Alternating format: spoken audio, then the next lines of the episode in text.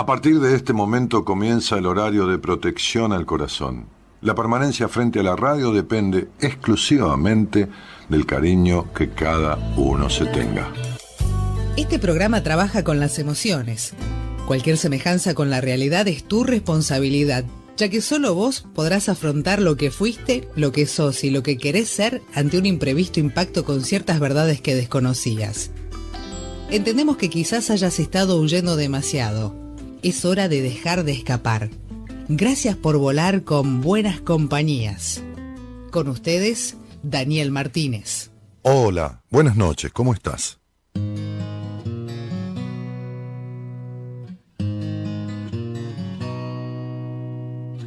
¿Por qué diré que me escondo si nadie me quiere ver? ¿Será que no me preciso y paso me aviso para ya no correr? Me fui pateando las piedras con ganas de molestar y no encontré ni un segundo para explicarle al mundo que lo quiero matar. Y mi cabeza se me enfrenta en una noche de solo pensar. La alegría se me escapa y la agonía vuelve a dominar. El corazón de algún sufrido me acompaña hasta la terminal.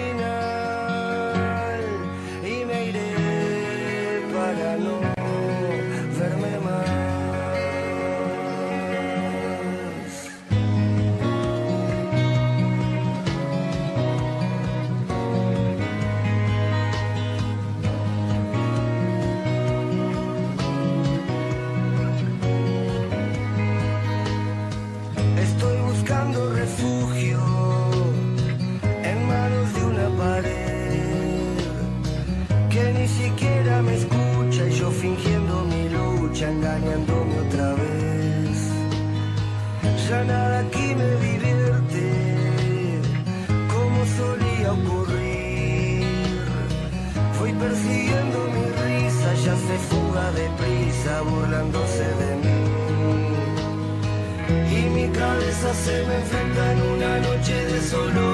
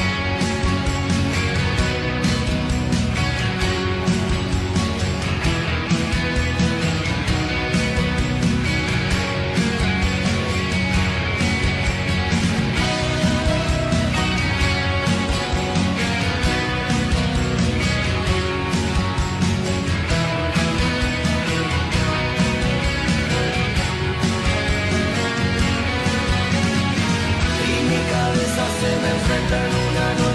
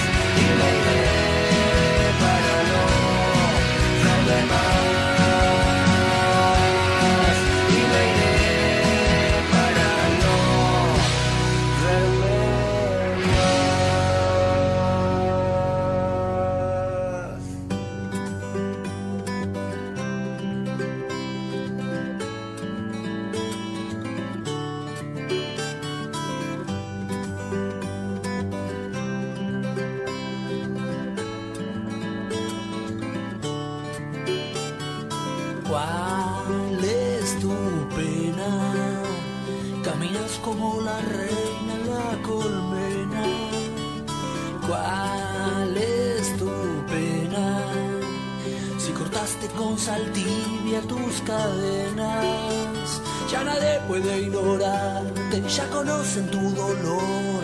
Ya tu risa tiene música y tu voz tiene color.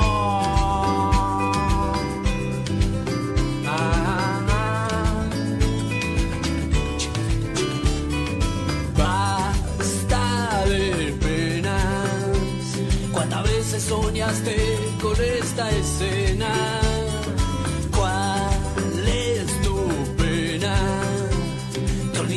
que ya sopa como cena. Cada día trae siempre todo lo que no pasó. Hoy tenés camino libre, ya sabes lo que es peor. Hay quien siempre está llorando y culpa todo alrededor. Hay quien abre una ventana en medio del paredón.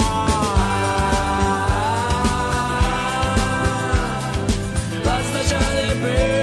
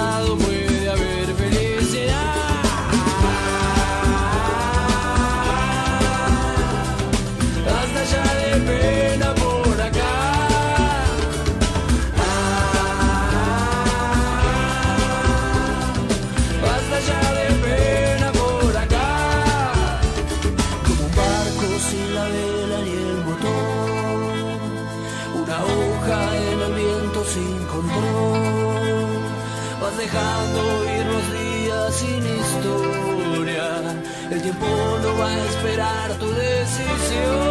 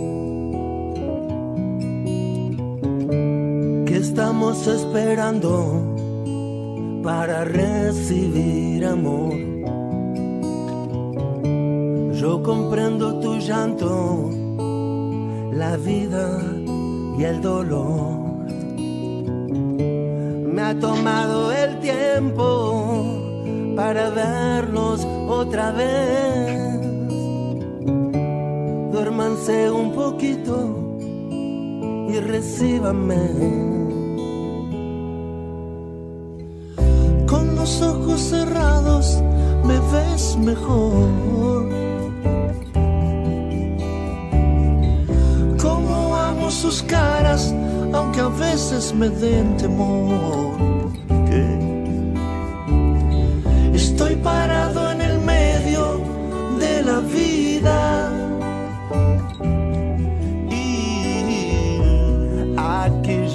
siento muy, muy bien. Aunque me echen, me peguen o me reten, yo ya no lo sentiré. Y yo sé que todos son igual a mí. El alma, sus ojos, sus manos son igual a mí. El alma, sus ojos, sus manos son igual a mí. El alma, sus ojos, sus manos son igual a mí.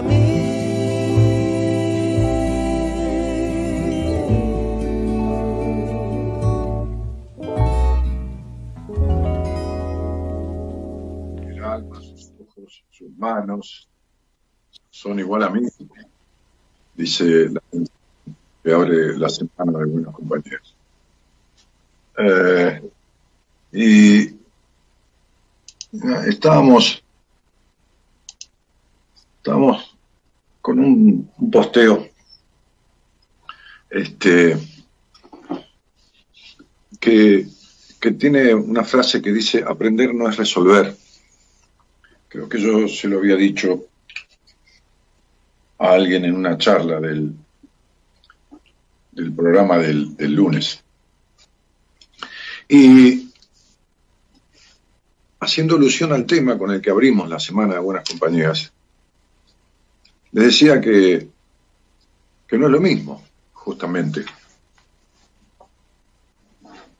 aprender que resolver. Aprende quien, quien adquiere un conocimiento de algo, ¿no? Este, por medio del estudio. O sea, lo aprende, lo entiende, ¿no? Y, pero resuelve aquel que se responsabiliza de su propia vida, dice este posteo que hemos hecho. Aquel que decide salir de los rincones de la victimización, por ejemplo, y sigue parado en el medio de la vida aunque lo echen, como dice la canción. Sigo parado en el medio de la vida, aunque, aunque me echen, este, aunque, aunque me peguen eh, o, o me reten, dice la canción. Porque quien está dispuesto a, a resolver, ¿no? Este, no solo aprende, sino que vive y experimenta. Rompe con todo aquello que, que lo limita y sigue aún con temor.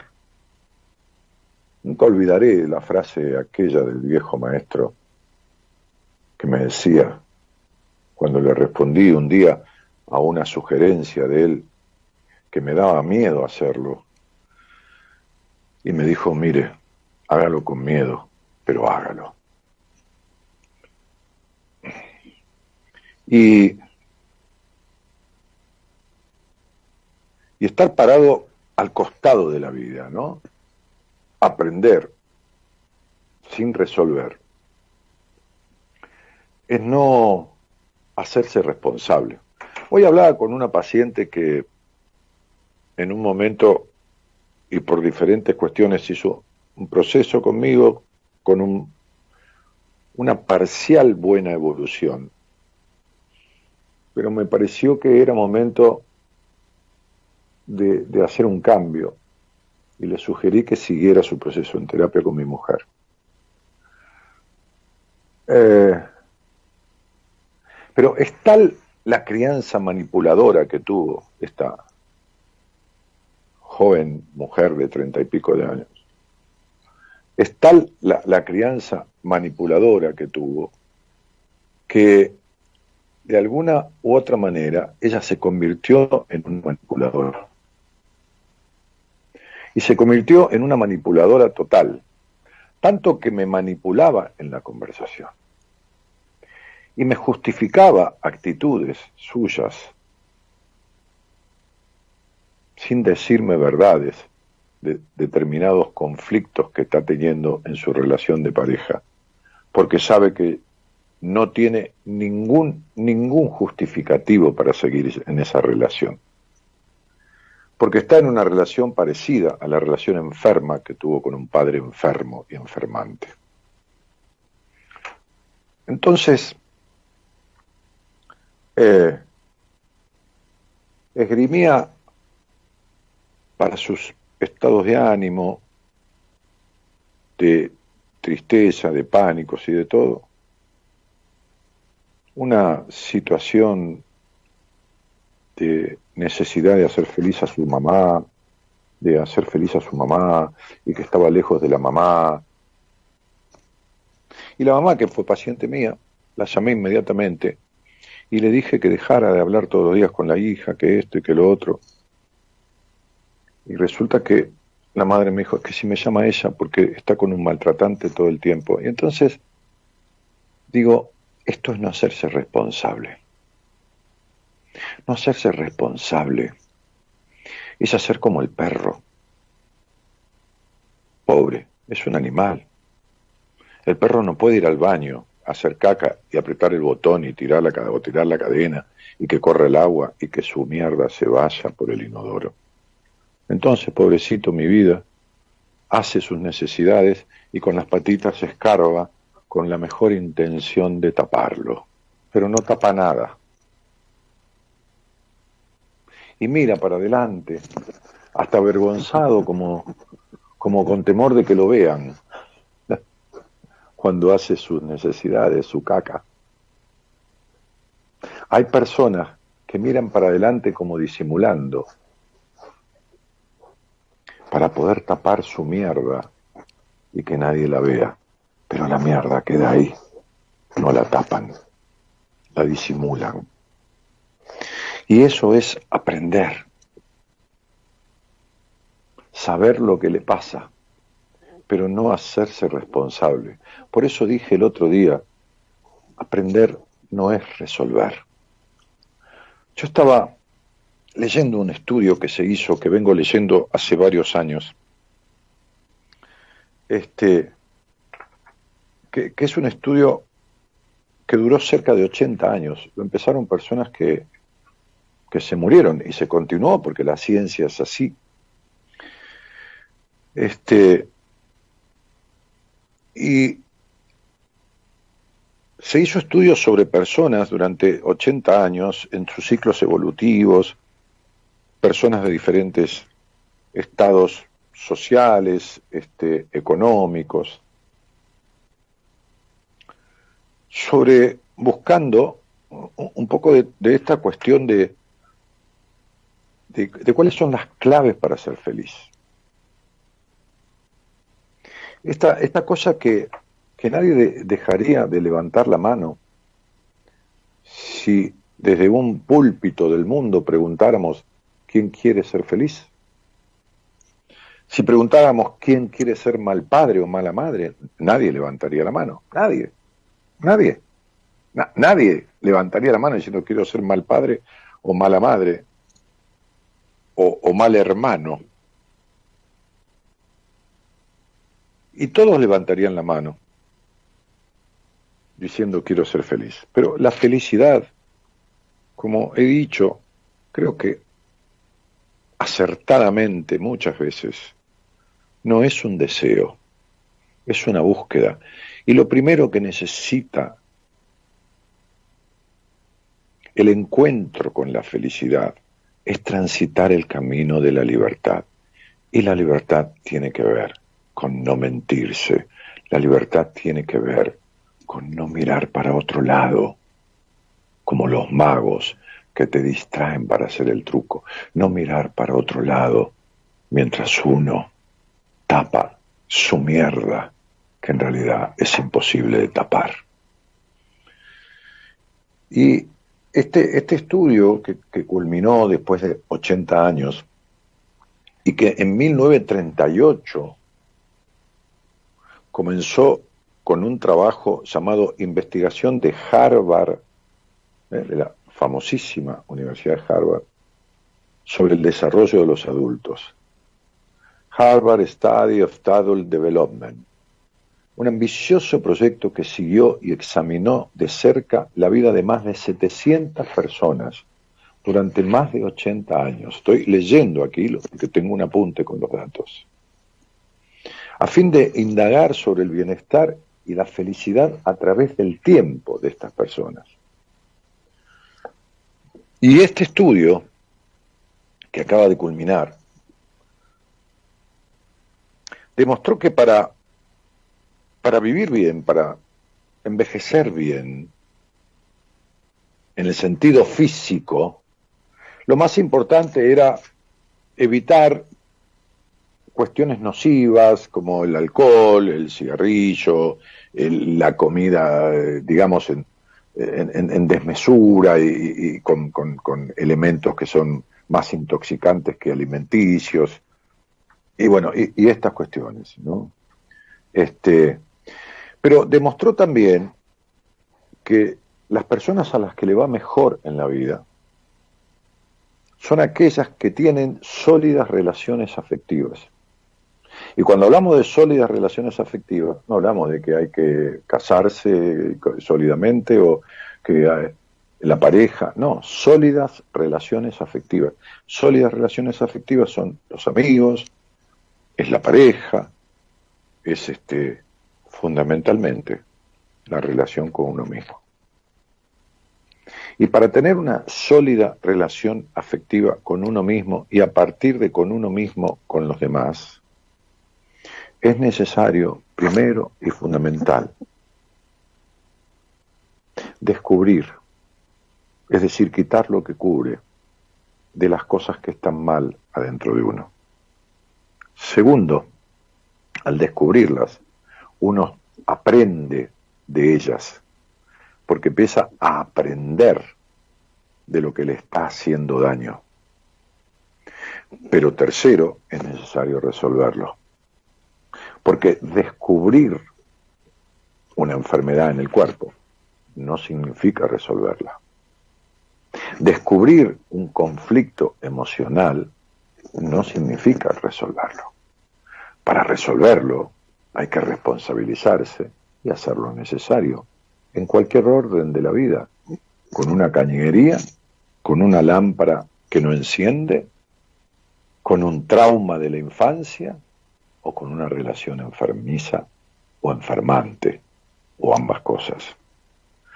Es decir, que este estudio, y lo digo sintéticamente porque tiene eh, eh, cientos de hojas, este, dice que las personas con relaciones más estrechas, es decir, más, más coherentes, más congruentes en lo social, ¿no?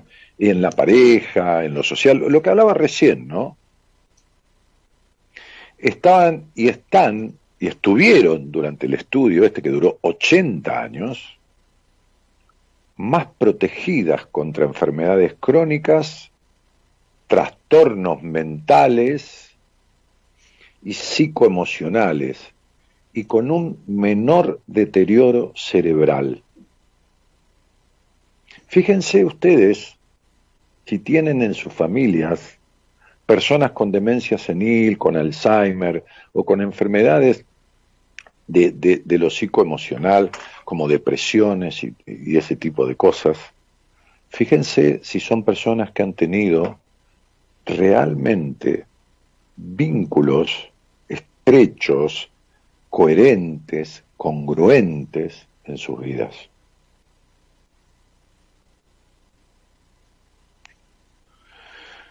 Es decir, que las relaciones interpersonales juegan un papel, dice el estudio, no lo digo yo, está bien, yo también lo vengo diciendo hace mil años, pero porque además lo viví en mí mismo, un papel fundamental, no solo en el desarrollo integral de, de los aspectos de la personalidad del individuo, sino que las relaciones interpersonales juegan un papel fundamental en cuanto al beneficio o al perjuicio de la salud y de los vínculos. La medicina, la medicina ha demostrado que si una persona sostiene vínculos que lo lastiman o lo irritan, y estamos hablando de la medicina, yo iba a hablar con un médico hoy, un médico holístico, que vamos a hablar el lunes, un médico que conozco hace 25 años y que fue el primer médico que pisó el programa de Buenas Compañías, pisó digo porque vino al estudio, cuando yo estaba en la querida, eh, trascendental y famosa Radio El Mundo, que fue la catedral de la radio en su momento y a la que yo llegué en un momento que todavía era una gran radio. Este, y fue mi primera gran radio y fue hace 25 años. Yo venía de radios, con todo cariño, chicas, chicas en, nombre y chicas en, en llegada. Cuando yo estaba en Radio El Mundo, hasta llegué a hablar con marinos que navegaban el, sur argentino en el estrecho de Magallanes, hablando desde, desde el radio del barco conectado al teléfono de ellos, no había, el celular recién arrancaba, este, este, no llegaban las antenas de los celulares al estrecho de Magallanes.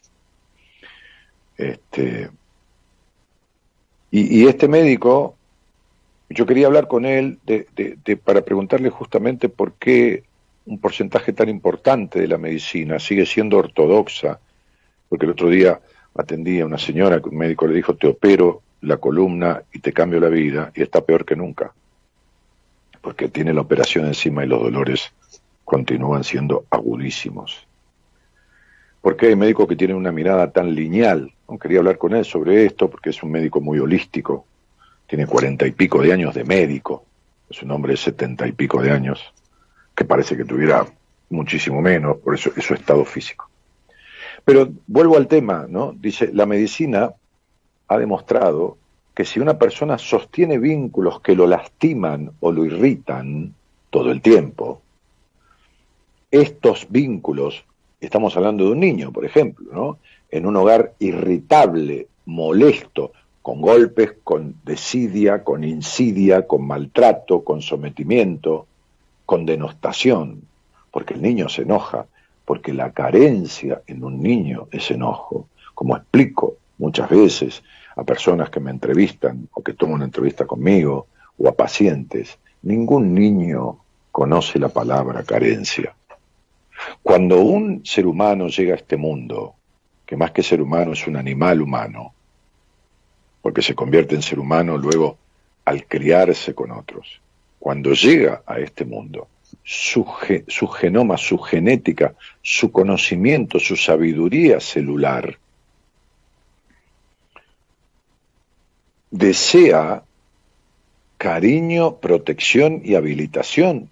Viene con eso a esta vida. Todo lo que sea en contra de eso lo irrita, lo enoja y lo lastima. Ya desde el vientre de la madre, por lo que se ha investigado de lo intrauterino.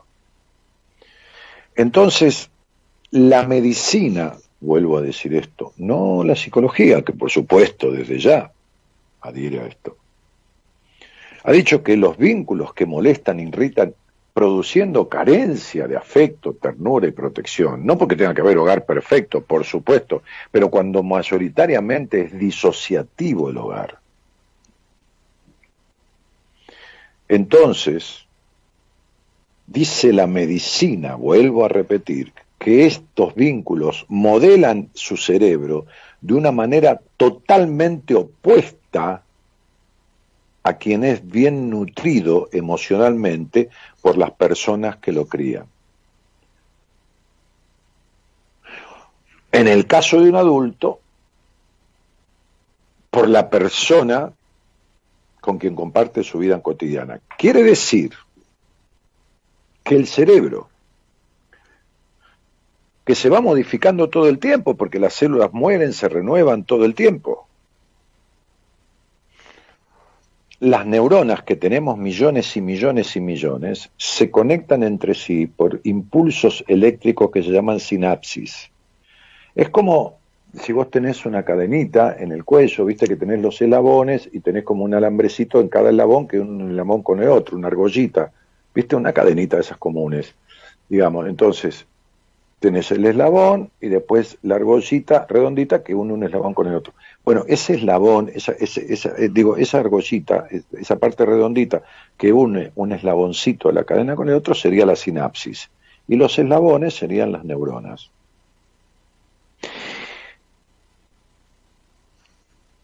Las neuronas se unen a través de este impulso eléctrico que se llama sinapsis y establecen hábitos conductuales.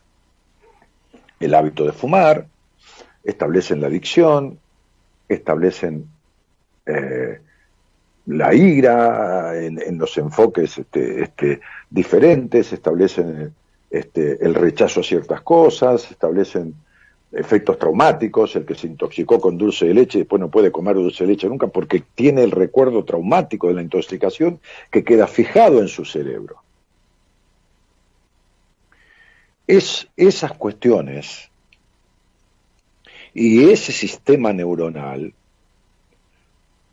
se constituye y se forma y se deforma positiva o negativamente de acuerdo a las personas que las que compartimos la vida cotidiana. No el señor que me llevó en un taxi que tiene cara de, de mal día, es circunstancial. Los vínculos que hacen a la cotidianidad. Entonces, esta paciente de la que yo hablaba, que se la derivé para que tenga una entrevista con mi mujer y, y trabaje es un caso muy parecido a dos casos que le derivé y los ha resuelto ella maravillosamente. Está, nació con vínculos distorsivos, con padre golpeador, maltratante, esto y lo otro, y está con un hombre maltratante, distorsivo, y entonces ella está severamente afectada en muchos aspectos de su vida. Una verdad ya innegable, dice este estudio, es que desde la infancia el diseño del cerebro humano, les estoy hablando de ciencia pura, y de un estudio hecho durante 80 años desde Harvard por profesionales de diferente índole, medicina, psiquiatría, psicología, biología, sociología, etcétera, etcétera. Este, este, todo este proceso innegable, científico, es que desde la infancia el diseño del cerebro humano, dice este estudio, no lo digo yo, y yo adhiero, sí, gracias, este, y el desarrollo del aparato psíquico, yo vengo hablando de esto siempre, porque bueno, he leído un poco, un poco, un poco. El diseño del cerebro humano y el aparato psíquico son frutos de la calidad de las relaciones que comienzan con las figuras parentales. ¿Cuántas veces la gente que me escucha ha visto que sale alguien en el posteo y dice, vos siempre echás la culpa al padre o a la madre? Yo no le echo la culpa a nadie, pero se dan cuenta. ¿Y eso por qué es? Porque hablo de las figuras parentales que establecen la constitucionalidad de la conformación de la personalidad de un individuo. Nadie nace tímido, nadie nace necesitado de aprobación, nadie nace con baja confianza en sí mismo, nadie nace con eh, eh, necesidad de perfección, nadie nace con rigurosidad consigo mismo. Uno se hace así. Ningún niño nace, adicto a la cocaína, ni al juego, ni al trabajo, ni a una adicción que hablamos el otro día con Gabriela, que yo le dije, me, olvido de nombrar esa adicción y ahora no me acuerdo cuál era. Ah, este, bueno, se puede ser adicto a todo, pero, pero digo, este, eh, nadie nace así. Eso se adquiere, se conforma, es decir, se forma con los vínculos primarios. Y estos vínculos primarios, cuando son distorsivos, como una mujer que veía yo en una entrevista hoy, este, bueno, no importa, eh, como las personas que, veo, o como yo mismo cuando me senté eh, por cuestiones que me habían quedado de mi historia con mis padres, que adoré, que los quise, que me cuidaba, que todo bien, pero no hay hogar perfecto. Entonces hay cosas que quedan por resolverse, porque uno es uno y los otros son los otros. Y ni mi padre ni mi madre fueron investigadores neurocientíficos ni, ni, doctores en psiquiatría, psicología y esto y lo otro para entender y comprender que yo era un ser y entonces que había cosas que tenían que averiguar quién era yo, pero ni nadie lo sabe, ni si yo tengo un hijo, es lo mismo, tampoco se puede, porque se pierde la objetividad. Y gracias a Dios y a la creación o la Pachamama o a no sé quién, a Zeus, todos nos vamos a llevar de nuestros hogares, sea cual fueren, cosas pendientes por aprender. Ahora tiene que ser urgente la modificación si el hogar ha sido extremadamente distorsivo y afectante. Entonces, estas cuestiones de las figuras parentales iniciales, si no se resuelven, se repiten en los vínculos después sociales y afectivos, socioafectivos, se vuelven a repetir. Hay decepciones, abandono, malos tratos, infantilismo, celos posesivos, necesidades de aprobación, exigencias, desconsideraciones, y todo esto viene de las carencias de los vínculos primarios.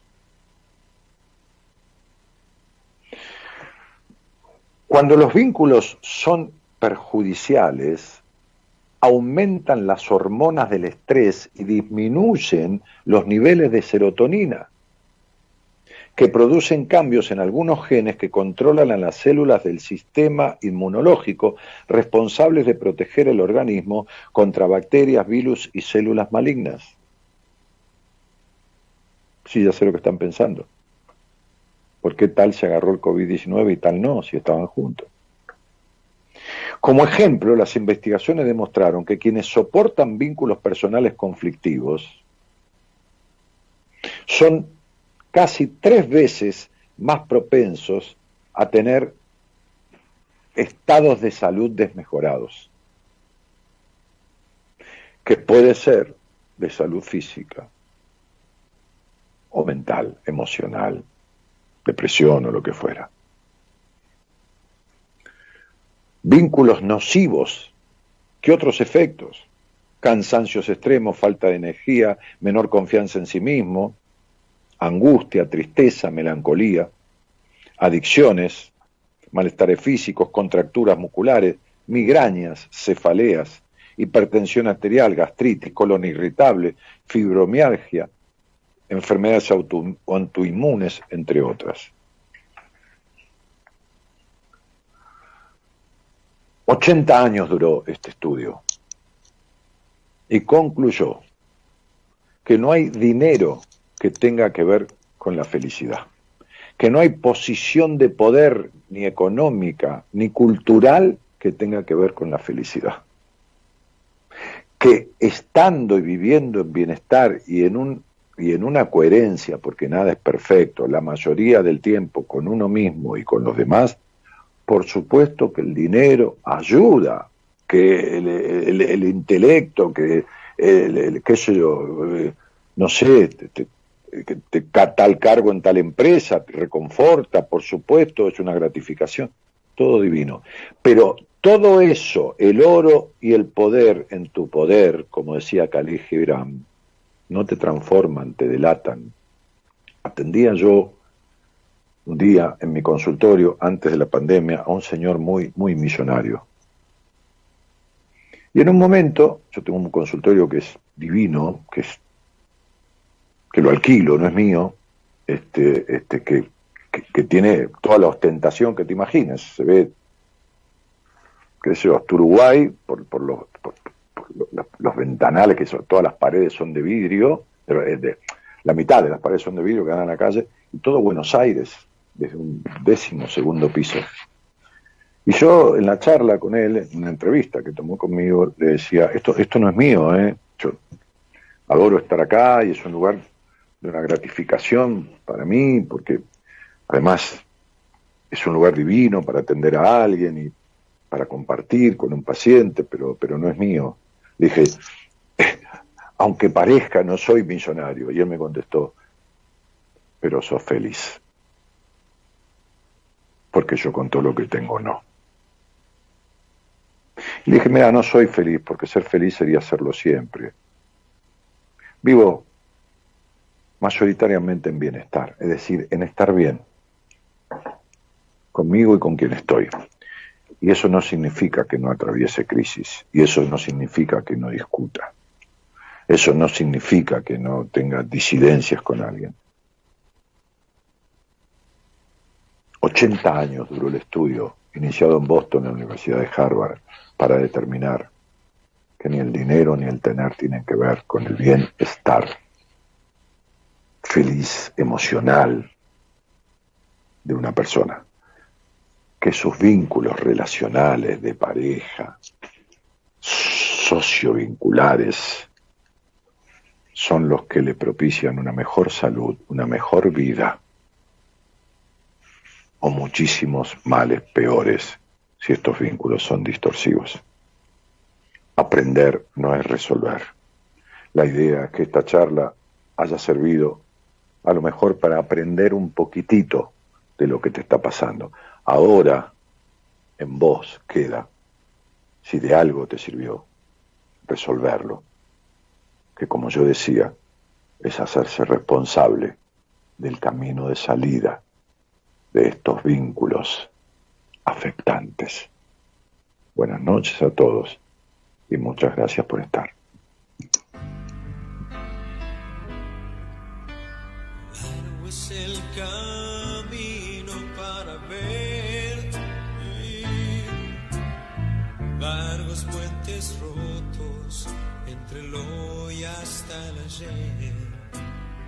Varias fotos viejas y una vaga sensación de antigua felicidad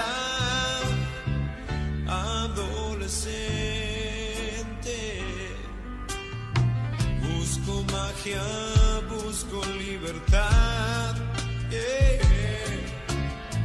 Magia en el silencio, libertad en la soledad.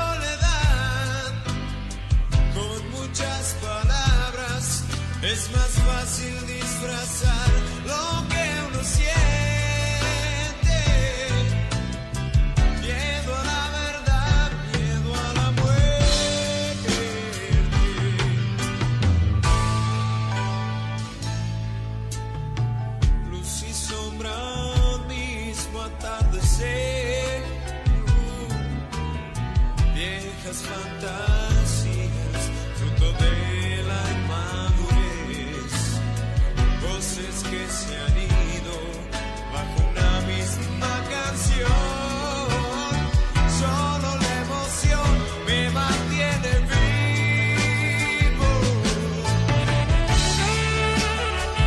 Algunas frases, se llama esta canción de Alejandro Lerner, que terminaba diciendo recién en esta parte, solo la emoción me mantiene vivo.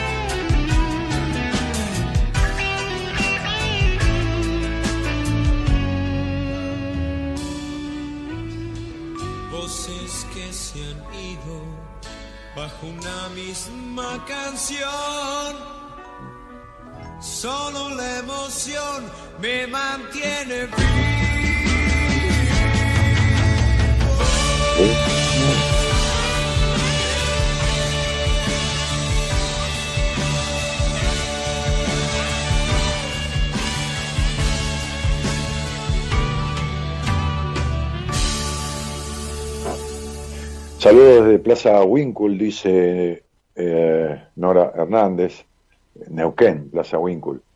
Eh, ¿Qué más? Este, desde Bradenton, la Florida, eh, o Bradenton, no sé cómo se pronuncia, dice Norma eh, Hills. Y Estela Mares dice, estoy parado en el medio... de-". Ah, sí, está trayendo cuestiones de la, de la canción de David Lebón que abrió el programa. Eh, Cintia Moreno dice, ¿cómo se hace para dar ese paso superador del saber aprender y hacerse cargo totalmente y poder avanzar y vivir y no sobrevivir, Cintia Moreno? ¿Y qué hago? Tenés más o menos 35 o 40 años, te arreglo la vida ahora contestándote por acá. ¿Cómo hago? Le digo a mi producción que te mande una pastilla mágica a donde vos vivas. ¿Cómo hago para quitarte esta, este conjunto de afectaciones que tenés contestándote a través de un Facebook? Te das cuenta que no le das importancia a nada de tu vida. Muy buenas noches, Dani, gente linda y equipo, dice Gabri. Eh, hay gente que arroba a otra gente, ¿no? Que lo que los, los une. Eh, Laura Marta Ledesma que saluda. Daniel, me prendo con el programa Saludos y saludos a los oyentes y al equipo de Buenas Compañías. Ahí dijo Laura. Hola Dani, dice Francisca Pérez Campo, que es una psicóloga. Rodrigo Erazo. Saludos, buenas compañías desde el cálido norte argentino, Catamarca. Gracias por estar. Me siento totalmente identificada, dice Gloria Weber. María Inés Vargas dice, mientras escuchaba lo de las relaciones interpersonales, pensé en mi madre y su hermana, mujeres lúcidas que gozaron de buena salud física y mental y vivaz estado de ánimo, y sus ancestros muy añosos, de sólidas relaciones familiares y de amistad. Y bueno, es de lo que estamos hablando. Justamente. Y gozaron de buena salud y de bienestar y todo lo demás, pues tuvieron sólida relación. Bueno, me alegro. Desde Caleta Olivia, Santa Cruz, dice Carmen Vázquez. Marigen, que saluda también. Eh, Élida, que dice hola genio. Temazo, dice Silvia, por la canción que programó Javier Martínez, nuestro operador.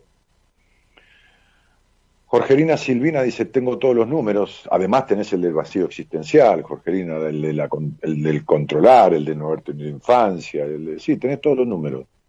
Pero bueno, seguís con todos los números en la mano. ¿Entendés? Eh, si tenés todos los números, también tenés todas las capacidades. ¿eh?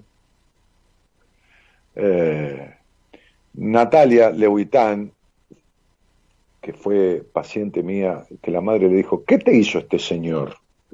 ¿Qué te hizo este señor? Yo quiero que me haga lo mismo, le dijo. porque, porque Natalia hizo un proceso se aplicó mucho, pero hizo un proceso de 60 o 65, no importa, 70 días conmigo. Y parece que hubiera,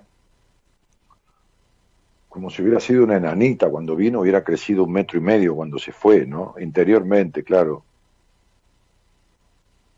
Su rostro, su, su, su, su, todo, la luz de sus ojos, todo fue una transformación que ella no podía entender. Posteó eso, lo posteó, hizo un posteo en, el Instagram nuestro. Entonces dice, este, siempre me emociona escucharte, qué bendición haberme permitido experimentar el proceso de transformación que hice con vos, gracias por siempre. Bueno, Nati, este, qué, qué bendición haberte hecho responsable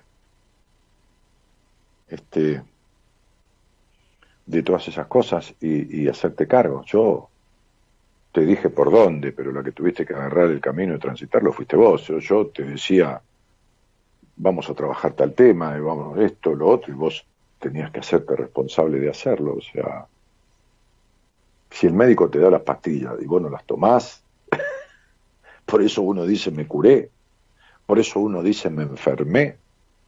Es muy loco, entiéndanlo. ¿Por qué no viniste a trabajar? Porque me enfermé.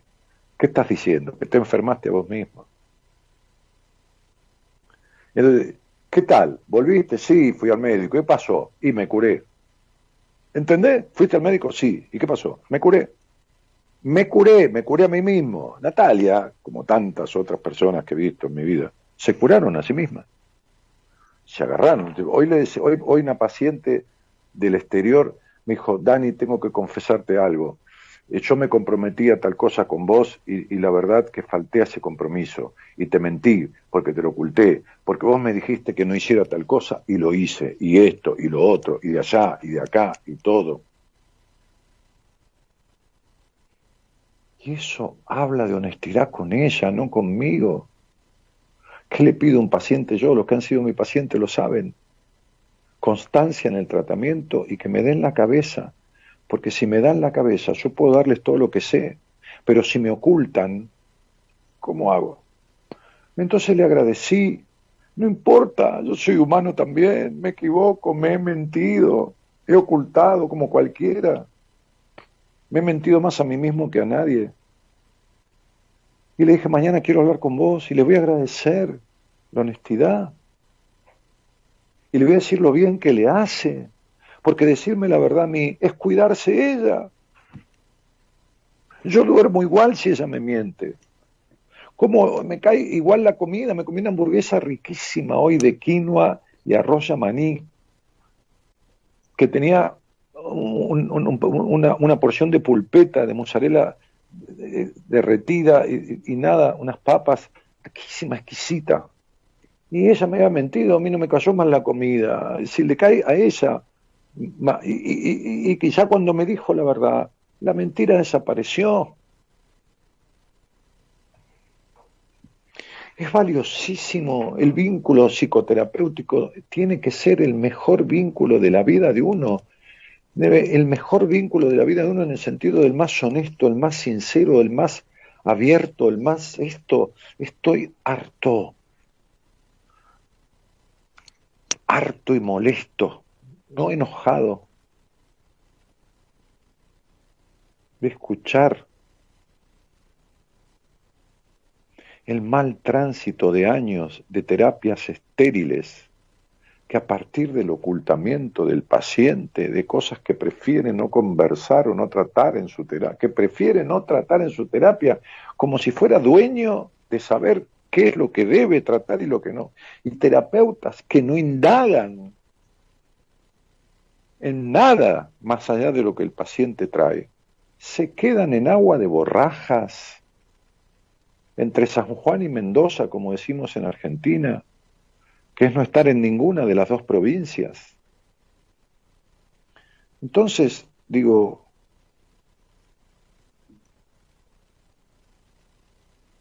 la valentía es la del paciente, el saber es del terapeuta, pero la responsabilidad y la valentía es del paciente.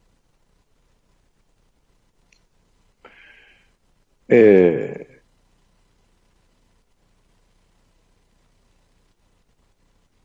Buenas noches, dice Cintia Modric. Bueno, y, y algunos saludos más y algunos posteos que hay un montón ahí. Se van pasando, pues, excelente tu apertura de hoy, Daniel querido, riquís- riquísimamente constructivo, pedagógicamente explicado, dice Estela Díaz Cornejo, que es otra psicóloga. Este, eh, Dani, buenas noches. Esa voz contenedora es única para mí. Muchísimas gracias por compartir tus aprendizajes, dice Gloria Benítez. Soy de Rosario, gracias por tus definiciones, dice Analía. Eh, dice, Dani, te escucho desde los 14 años de edad, cuando aún estabas con la locutora López. Me encanta tu programa, te admiro y respeto mucho. Saludos desde La Pampa. Bueno, bienvenida nuevamente, querida, porque hace rato no te, no, no, no te había visto por aquí desde hace... Qué lindo escucharte, sos lo más. Dice, ¿lo más qué? Dice Alicia Aguinaga. Puede ser lo más tonto también, ¿viste? Eh, acá, con, el final abierto, ¿viste? Como una película de Pasolini o de Bru- Bruñuel. Hola Dani, estoy ansiosa esperando una entrevista contigo, dice Mari Suárez. Saludo grande desde Las Heras, Santa Cruz. Las Heras, tengo una amiga ahí que quiero muchísimo. La negra Claudia. Una amiga muy querida. Eh, fue un gran trabajo en equipo, dice Natalia Lehuitán. Sí, en equipo, hicimos un equipo, vos y yo, como, como hago un equipo con, con, mis pacientes, ¿no? Este, este, eh, mientras puede, mientras se puede, se sostiene, mientras veo que yo puedo y que sirvo para el paciente, mientras el paciente es condescendiente conmigo y no me oculta y no nada. Si no, chau, ¿eh? Chau. Hoy le contaba a una señora de, de Panamá, creo que fue una señora de Panamá. Sí. Este, creo que fue con ella, me parece, sí. En una entrevista, de primera vez. Le dije, hace un mes y pico, le dije a una mujer que estoy atendiendo, la próxima vez que me demorás más de 48 horas en darme una devolución del- de una tarea que yo le doy, es decir, que cuando va el mail con esa tarea, el mail dice día y hora. Si vuelve con 49 horas, le dije, de demora, o sea, 48 horas que yo te doy y una hora de más, no te atiendo nunca más en la vida. Yo no voy a permitir, le dije, que vos te estafes. Yo no voy a ser cómplice de tu estafa. Y no porque tardes 10 días en darme una devolución y gastes dinero que estás pagando una mensualidad que te cobran por atenderte conmigo. A mí eso no me importa. Lo que me importa, porque vos con tu dinero podés hacer lo que quieras, si querés lo podés tirar, lo podés regalar, hacer lo que se te dé la gana. Además tenés mucho, le dije. Pero yo no voy a permitir que vos te estafes en este proceso de terapia, porque el proceso lo conduzco yo y yo sé cómo tiene que estar hecho. Y vos lo que estás haciendo es evadirte, demorando tiempos como mecanismo de evasión de estos pasos que yo te doy y que están concatenados uno con el otro de manera no perfecta, pero sí precisa, para que vayan surtiendo efecto dentro de tu sistema neuronal. ¿Entienden de lo que hablaba yo al principio?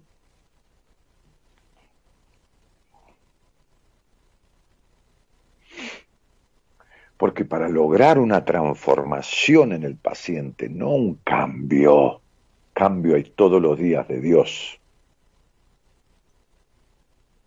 Gabriela se puso unas uñas, ahí tiene las uñas divinas con un color que se pintó así, hizo un cambio, eso es un cambio.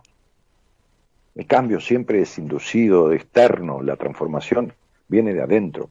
Para eso hay que meterse en la psiquis del individuo, hay que desordenarle el sistema neuronal que le creó esos hábitos nefastos por los cuales tiene un- una pésima relación consigo mismo y en vínculos y en esto y en lo otro y en la sexualidad y, en- y con el dinero y con lo otro.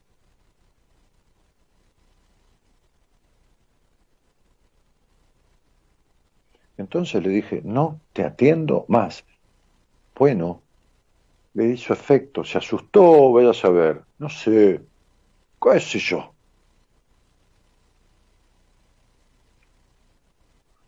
Estoy por darle el alta. pasó un mes y pico, se ajustó al tratamiento. Miren, ojalá quisiera salir al aire ella. No para que diera detalles, para que dijera cómo se sentía y cómo se siente. Nos hacemos trampas. Fuimos abandonados y nos abandonamos. No nos escucharon, no nos escuchamos. Fuimos estafados emocionalmente, somos estafados. Nos mataron con exigencias en la crianza, vivimos exigiéndonos a nosotros. No nos dieron ternura, no nos damos ternura. Nos trataron mal, estamos con gente que nos trata mal. ¿Entienden? Somos nuestros peores enemigos. La culpa no son, no es de los de afuera. La responsabilidad es nuestra que le permitimos que el otro esté. ¿Qué otro, Dani? El que hace daño.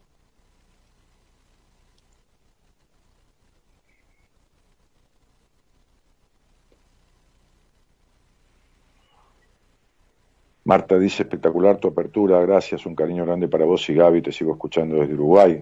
Hola, buenas noches, Daniel, escuchando desde Flores, Uruguay, dice, dice ahí Ángeles Hernández. Qué apertura, por Dios, dice Mónica Delgado.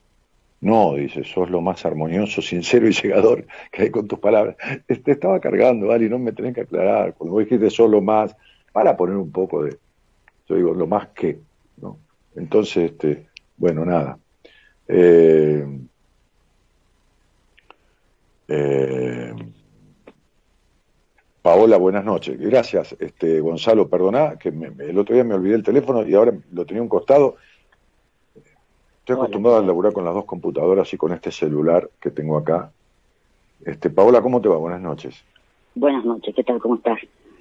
Bien, Estoy nerviosa. Pensaba que te tenía esperando ahí, pero No, pero por favor. Este, no, había visto el mensaje de mi productor. Eh, pero sí, hace poquitito que me lo mandó. Sí, ah, sí, estás hace Sí. un ratito ahí. Bueno, Ajá. Paola, ¿de dónde sos? De Catamarca. Ah, mira, y justo sos del Valle, Ajá. como la Virgen. Mm. Como la Virgen. Este, ¿Eh? Como la Virgen, sí. Como la ciudad. San Fernando del Valle. San Fernando del Valle de Catamarca, como se llama Ajá. la capital. Claro. Muy bien. ¿Y entonces tenés cuántos años? 34. 34. ¿Y con quién vivís? Con mi papá y dos hermanos. Mira vos. Este, y, y, ¿Y sabés de este programa desde cuándo? te escucho y- eh, desde Radio El Plata. Después te perdí un tiempo largo y te encontré ahora hace poco por YouTube, por Facebook. ¿Fumás? Fu- Estoy fumando ahora, sí. Sí, por eso te pregunto. ¿Y cuánto pesás? Y subí en esta la pandemia, ponerle No, no, no, no, 10 no me aclares. ¿Cuánto pesás? Ah, claro. Eh, 85 ahora. Exactamente. Y decime cuánto me hizo, unos 60 y cuánto. 65. Perfecto, estaba por ahí. Bien. ¿Subiste 7, 8 kilos en la pandemia? Como 10, diría. ¿Y cuántos kilos crees que tenés de más, verdaderamente? Y un montón. Eh, Bien. Te pregunté cuánto pesabas porque definitivamente siento que hay un sobrepeso físico en vos que proviene de otras cosas, no de la Ajá. pandemia ni de comer. Pero, eh, pero sí, uno, algo hay que echarle la culpa, ¿viste cómo es esto? no, no sé, no, yo no dije nada. de otras cosas, yo no dije nada, dije de otras Claro. cosas. Bueno, me escuchabas hace muchos años, después Sí. te, te- te fuiste, nos perdimos, o no tuviste más ganas, me parece bárbaro. Ni yo tengo No, ganas no. de escucharme a veces, así que. este y, y después volviste. ¿Y ahora qué te trae a mí? Y ahora, y, y en realidad, viste, cuando siempre tenía ganas y no me animaba a describirte, no te escucho. ¿Cómo? Ahí está, ahora volvió. Que no te escuché justo lo que me dijiste antes. No, no, no me escuchaste porque no dije nada. Ah, ah, porque es que estaba viendo.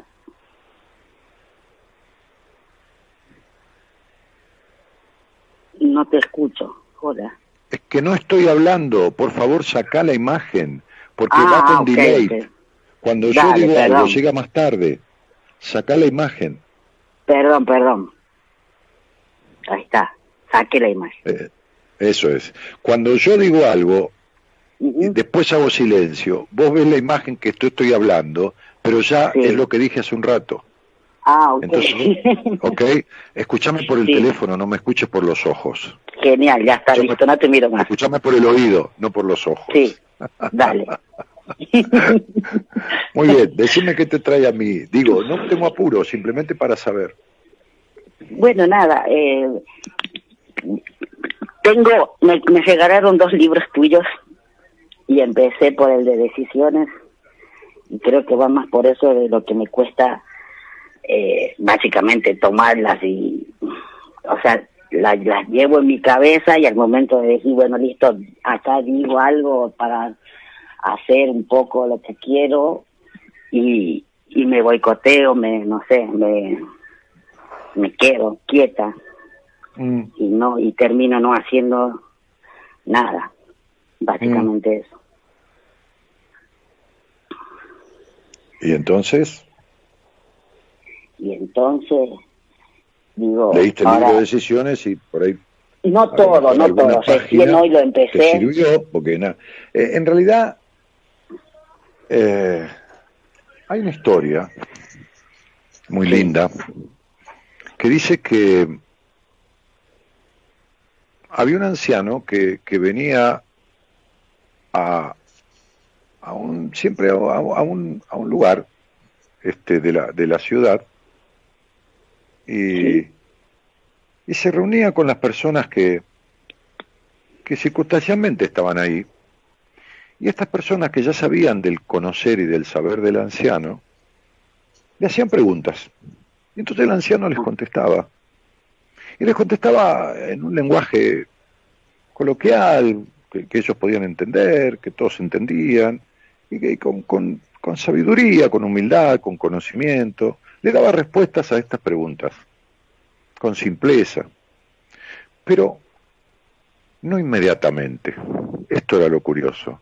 Él escuchaba las preguntas, se iba a su, a su, a su morada, a, a su cosa, que, que vivía en las afueras de, este poblado, de este pueblo, y se iba y volvía al rato, como a las dos horas, tres horas, la gente paciente esperaba, por ahí tomando un mate o lo que fuera, ¿no? Este, este, supongamos que fuera un lugar en, en nuestro país, pero bueno, en algún lugar del mundo, o por ahí yéndose y volviendo cuando el anciano volvía.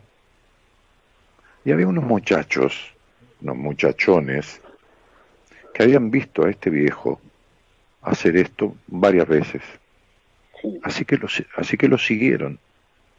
Lo siguieron un día y, y- y guareciéndose de- de- de- detrás de los árboles que, que- que rodeaban la casa del anciano, espiaron por los ventanales, porque era un lugar tranquilo y eran ventanales este, libres, sin rejas, sin nada, y vieron que había un atril en la sala de estar de esa pequeña casa y que el anciano se paraba frente a este atril, que sobresalía un libro grande, y entonces miraba el libro y miraba el libro y volvía y daba las respuestas.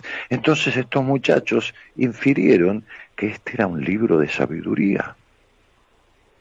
Así que un día lo siguieron al anciano y una vez que el anciano se fue a llevar las respuestas, ellos entraron en la casa, no tuvieron más que abrir la puerta, que no tenían ni llave, y se robaron el libro. Y se lo llevaron. Pero a los dos días volvieron con el libro a la casa del anciano y golpearon su puerta.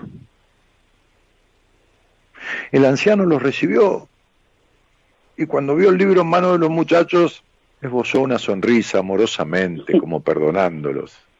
Vinimos a devolverte el libro, le dijeron. Y el anciano dijo, muchas gracias, muchas gracias, con una sonrisa. Pero, y estiró la mano, y ellos no se lo dieron, te lo vamos a devolver con una condición. ¿Por qué condición si es mío? Bueno, con un pedido, dijeron los muchachos. Y entonces el hombre dijo, bueno, así sí, accedo. Y le dijeron, es tanto lo que sabes que te habíamos robado el libro para aprender un poco de lo que tú sabes, pero fue una sorpresa inmensa ver que todas las páginas del libro estaban en blanco. Y se hizo un silencio. Y uno de los jóvenes dijo, entonces, ¿para qué el libro? Y el anciano contestó, porque de un libro no importa lo que dice, sino lo que sugiere. Y un libro en blanco le permitía no interferir en nada a su mente, a su pensamiento y buscar en su sabiduría. Entonces quizás vos que leíste mi libro, como muchas personas leen libros creyéndose que van a encontrar la solución de sus vidas, como te estaba diciendo y me acordé de ese cuento, a lo mejor alguna página te sugirió algo, más que lo que yo digo, que no es lo que importa, sino lo que el libro te ha sugerido. Sí. Bueno, de hecho quedé, eh, no lo leí mucho, pero te digo que quedé en donde dice la vida propia y los deseos ajenos, que chiquito dice abajo, no busques aprobación de los demás porque terminarás desaprobándote. Entonces, mm, eso, es como que eso, buscar la aprobación en los ojos de los demás o a menos de los más cercanos y, y nada, y no sé si no están de acuerdo, qué sé yo, pero es lo que me me tilda ahí y no no no me, no me muevo, ¿entendés? mm. ¿Alguna vez el- manejaste, conduciste algún auto? Sí, sí, sí. Mm. Viste que a veces uno inexplicablemente el auto se detiene, no arranca más, o porque se quedó sin batería. ¿Te habrá pasado a ti o, o te habrá pasado de ver algún auto en la calle que el dueño Sí, sí. está abajo, parado en la parte de atrás del auto, haciendo señas para que alguien lo empuje? Sí, A veces alguien se queda con su auto parado en la vida y necesita que alguien le dé un empujón para un continuar. empujoncito. Vos seguís parada y no le pedís un empujón a nadie, porque de lo que tenés miedo es de la libertad. No sabés lo que es ser ni estar libre en la vida. Desde el abuso terrible que tuviste en tu infancia hasta la necesidad de controlarte todo el tiempo, tu estructura, tu vacío existencial, el terrible quilombo que tenés con tu padre tu baja confianza en vos, tus sueños que se rompen, tus relaciones que terminan en decepciones, tu terrible soledad, tu aislamiento en la infancia. Vos necesitas un gran empujón porque estás directamente muerta en vida. Solo respirás, pero no tenés existencia real. ¿Entendiste, Paola? Sí, Ok. Te tragaste a tu niña. ¿Sabes a qué edad menstruaste por primera vez?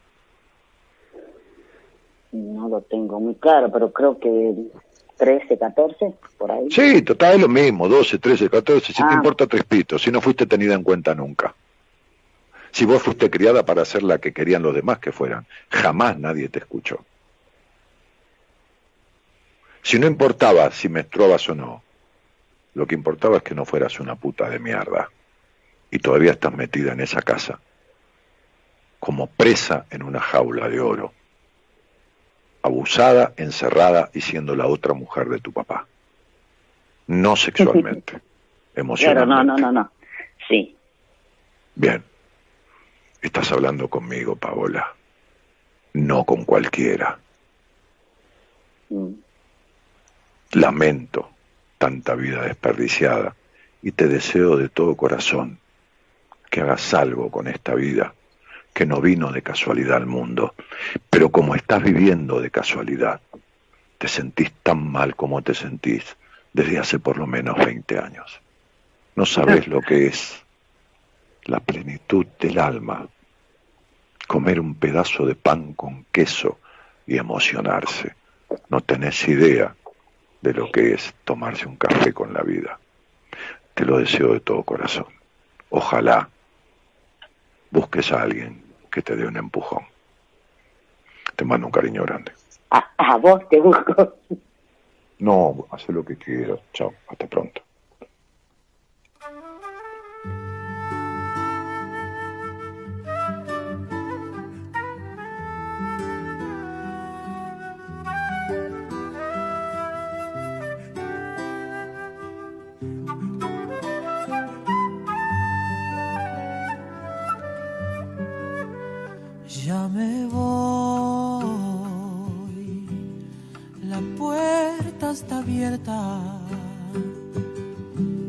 Si quieres seguirme, te invito a andar. No está bien quedarse llorando. Lo triste es pasado y el presente avanzar. Eh, avanzar como se pueda, eligiendo la manera. La marea baja y sube, somos náufragos de arena. Avanzar no es piso tierno que vivimos, avanzar no es otra cosa que vivir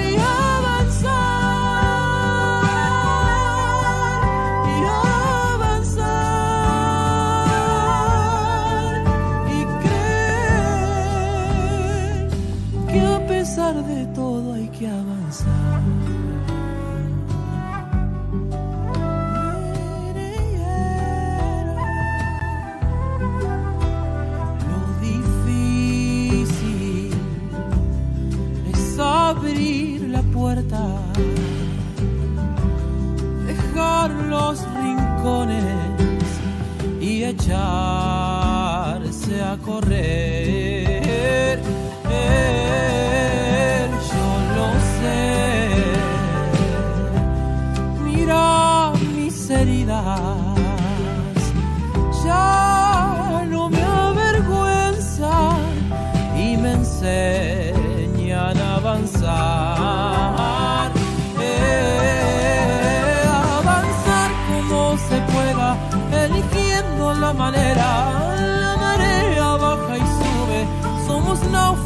Avanzar no es pisotear lo que vivimos. Avanzar no es otra cosa que vivir y avanzar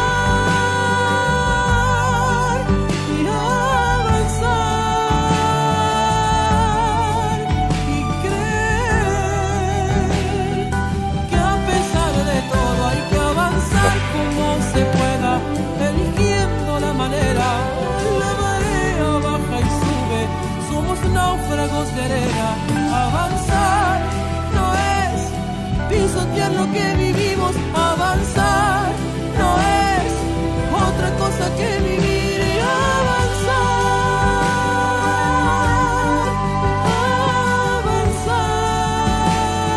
avanzar y creer que a pesar de todo hay que Pero hay que avanzar. avanzar. Avanzar. Esta canción que Javier Martínez, escuchando la charla, desde la operación técnica en los estudios centrales de AM 1220 Ecomedios, programó para después de esta conversación. Avanzar se llama el tema de Javier Penici, eh, Nahuel Penici, perdón. Este, Javier es Javier Martínez, el operador. Eh, bueno, eh, hacía tiempo no te escuchaba, dice Ramona Franco da Silva. Me encanta tu programa, hoy te escuchamos con mi hija por primera vez. Bueno, hija de Ramona, bienvenida a esta primera vez. Eh, sos impresionante, dice Norma. No, no te impresiones, hace una cosa. Ponele un trapito a la computadora o al celular para que no me miren la cara, ¿entendés? Entonces no, no te vas a impresionar.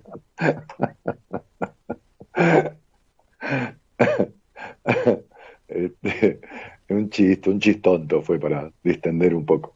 Sos impresionante, cuánta sabiduría, Dani. No, no, flaca, sé mucho de esto. Ser sabio, saber de todo. tengo conocimiento de algunas cosas y no me hago el humilde. Sé, sé mucho de esto, de algunas cosas sé mucho y de otras no sé nada. Quédate bien tranquila. Daniel, tus palabras me tocan el alma, dice Eli Falcón. Este, eh, a mí me toca mucho el alma la confianza que, suelo sentir eh, en las entrevistas, cuando en privado, también al aire, por supuesto, ¿no? Pero, pero en privado se hace más, más intenso, ¿no? Más profundo, más en detalle. Cuando hoy me decía alguien en una entrevista, esta es la primera vez que le cuento a alguien esto, ¿no? O, o cuántas veces, ¿no? Gente que ha estado en terapia años, o, o que no ha ido nunca a ninguna terapia, lo, que es todavía más meritorio, ¿no? Este, y a boca de jarro y así de, de una, uno le hace una pregunta y le devuelven toda una, una verdad que está ahí pudriéndose adentro, ¿no? Este, eso me toca el alma. Todavía, ¿no? El día que deje de pasarme no, no atiendo más ni haré más, más radio. Como, como otras cosas de mi vida que hice y que me apasionaban y que me dejaron de apasionar y las dejé de hacer. Este, bueno, nada, eso. Belleza como narrar los cuentos y se le pones imagen a las palabras. Ah, ahí está, ¿ves? De- en eso me la rebusco, ¿ves? Así me decía el gordo Bucay, ¿no?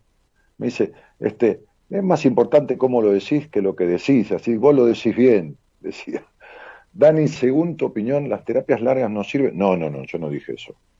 No, no, no, no. Esto es lo mismo de decir que una película larga no sirve. No, una película que no sirve, no sirve. Este, un noviazgo largo no sirve. No, no, no, no. Esto sería establecer una norma, una regla, un prejuicio. Tuve siete años de psicoanálisis yo. ¿Por qué no va a ser? Y hubiera, y hubiera seguido yendo.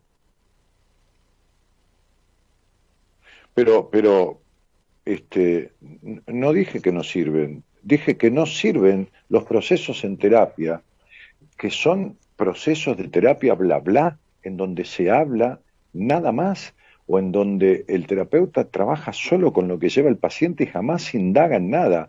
O sea que el paciente se puede hablar, quedar un año y medio hablando del enojo que tiene con el jefe, porque el jefe lo explota, porque el jefe esto, porque el jefe lo otro, y no habla nada. Yo, escuchar, a ver, escuchar que alguien dice quiero hablar de mi infancia y la terapeuta dice yo de la infancia no hablo, que alguien dice quiero hablar de mi sexo y que el, el, el, el, profesional le dice la, la sexualidad es un tema íntimo tuyo, no es para traerlo acá, que alguien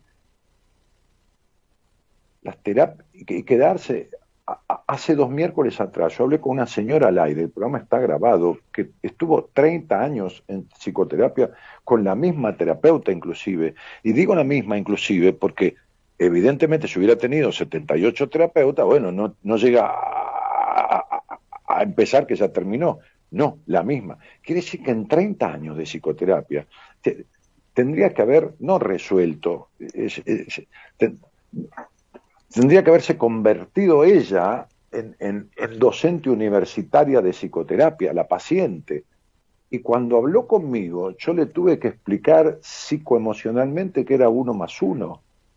O sea, no había ni resuelto lo mínimo. Tenía angustia existencial, melancolía, parejas, parejas desparejas distorsivas, de, de- de cuestiones de la infancia no resueltas. No había resuelto nada.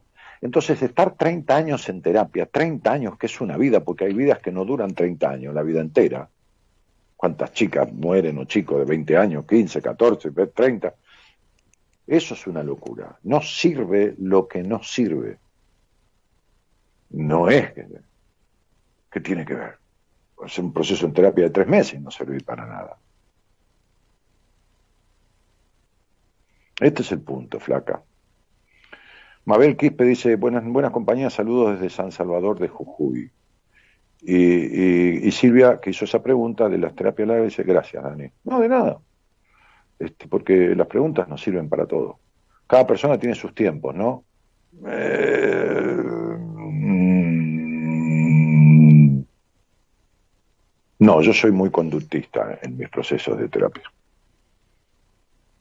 Y el, los 90% de mis procesos, 85% vamos a ponerle, 80 si querés, terminan con resultados muy satisfactorios y en un plazo de 60 a 120 días, de dos a cuatro meses. Lo que queda, si queda alguna cuestión que no es lo que yo a lo me, me dedico, se lo derivo y lo termina mi mujer o Noemí o, o- o Pablo, como hoy le mandé una chica este, que resolvió conmigo ciertas cosas, otro terapeuta mi equipo. Y a veces nadie, en el 80% de los casos nadie. Terminamos ahí, entre dos y cuatro meses. Yo, yo, tengo un, yo tengo un mecanismo y un sistema establecido que se va modificando, por supuesto, eh, un poco para la izquierda, un poco para la derecha, no del todo, con cada persona. Pero porque yo trato cosas específicas, muy específicas. Eh, buenas noches, ¿hay alguien ahí que escucho respirar?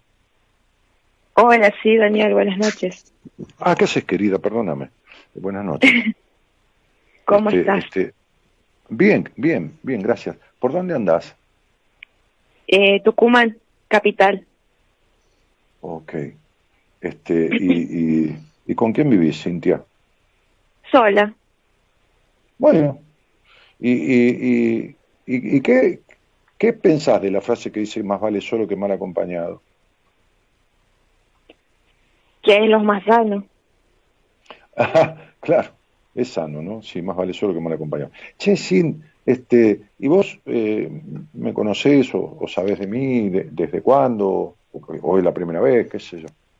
No, no, eh, me comentó una amiga de vos el año pasado, fines del año Mm. pasado.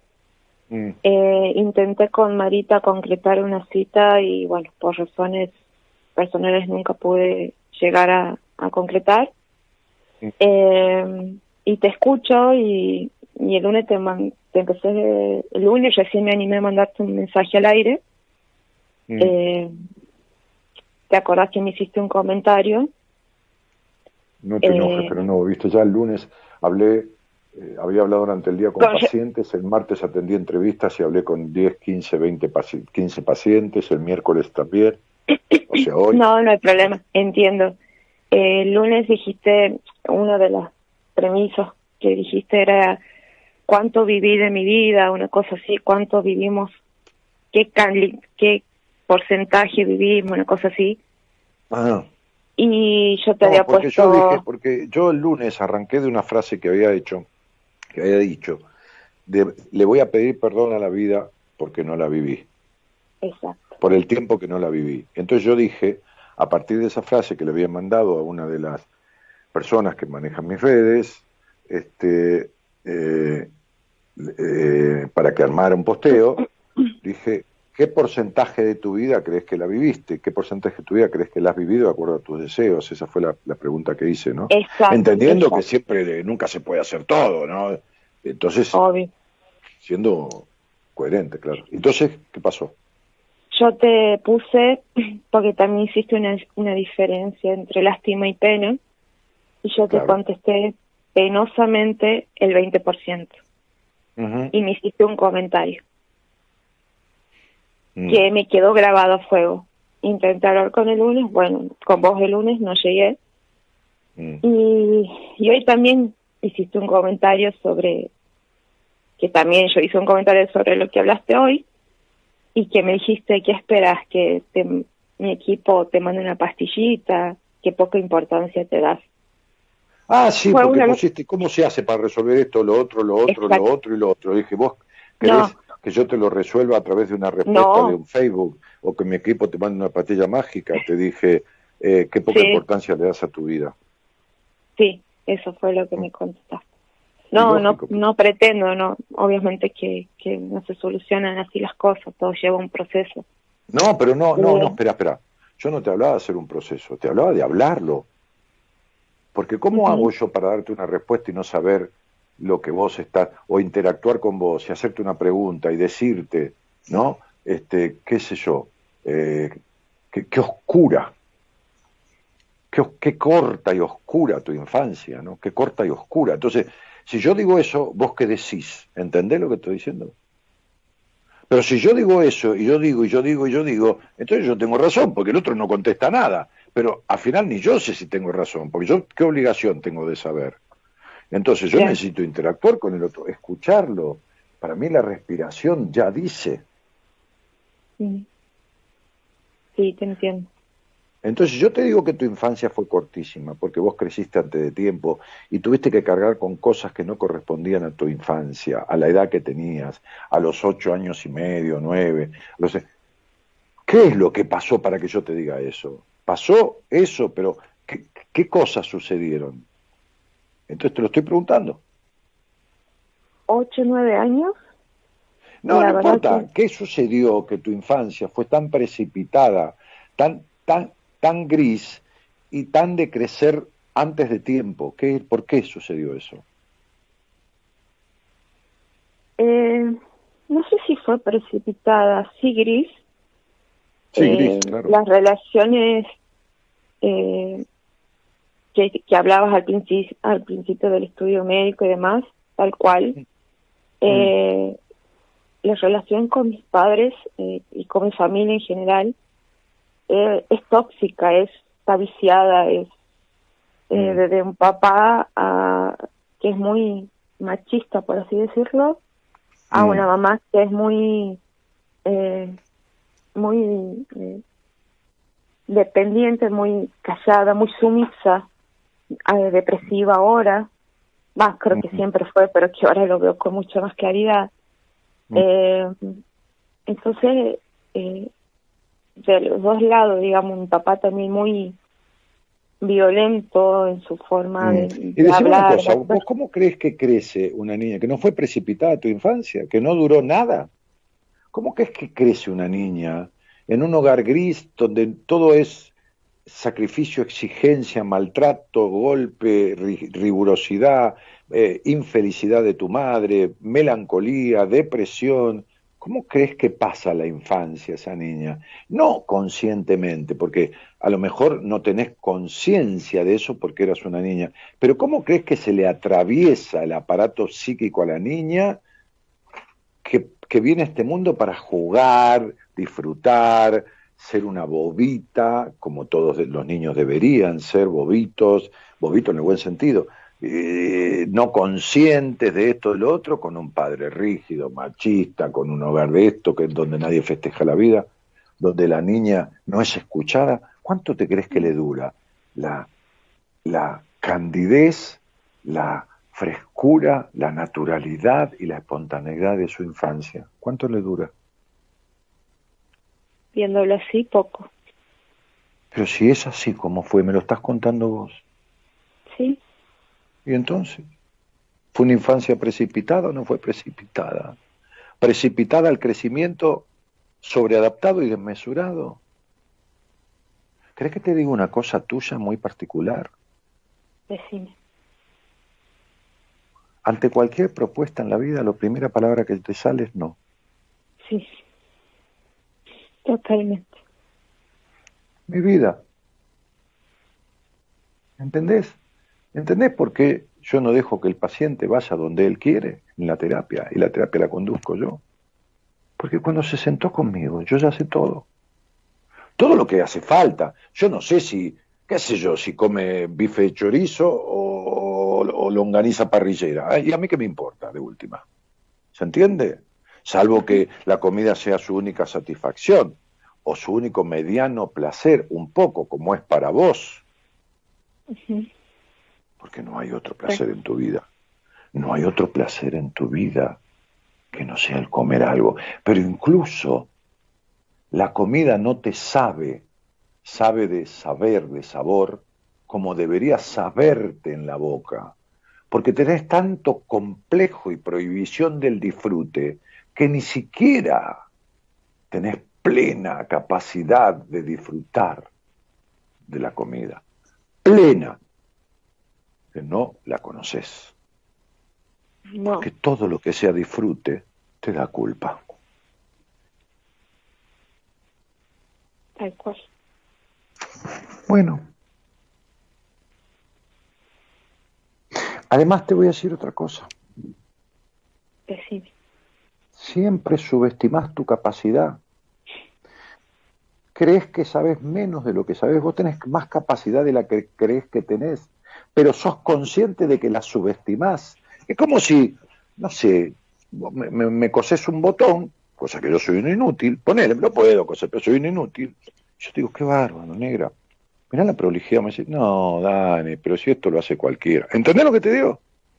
Sí, Bueno, te subestimás. Bueno. Entonces, date cuenta que son tres o cuatro cositas que, que, que- que ya son severas, ¿no? Y que lógicamente viviste el 20% de tu vida si vos... Mira, te voy a decir esto.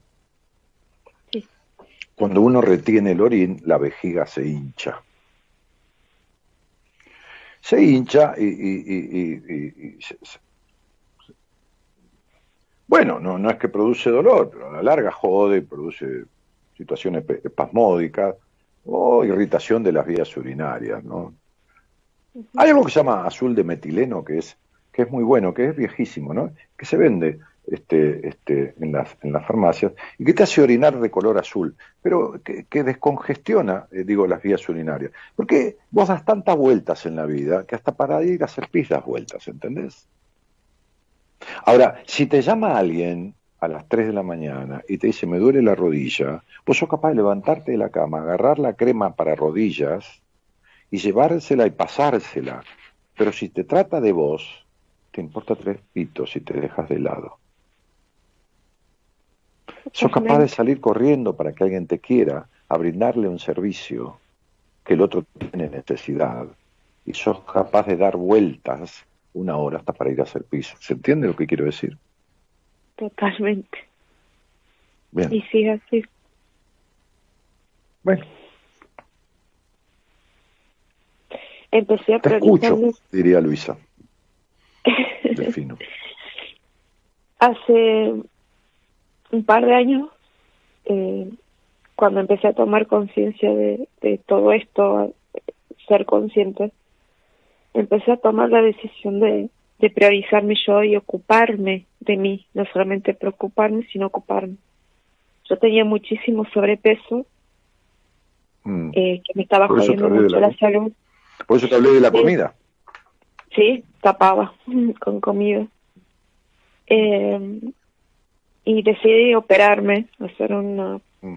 cirugía bariátrica. Y logré descender mucho de peso. No llegué a mi peso ideal, me quedé estancada. Pero me ayudó a que salga a la luz muchas otras cosas que no, no había vivido. Eh, pero me empecé a ocupar de mí, a mimarme, a cuidarme. Mm.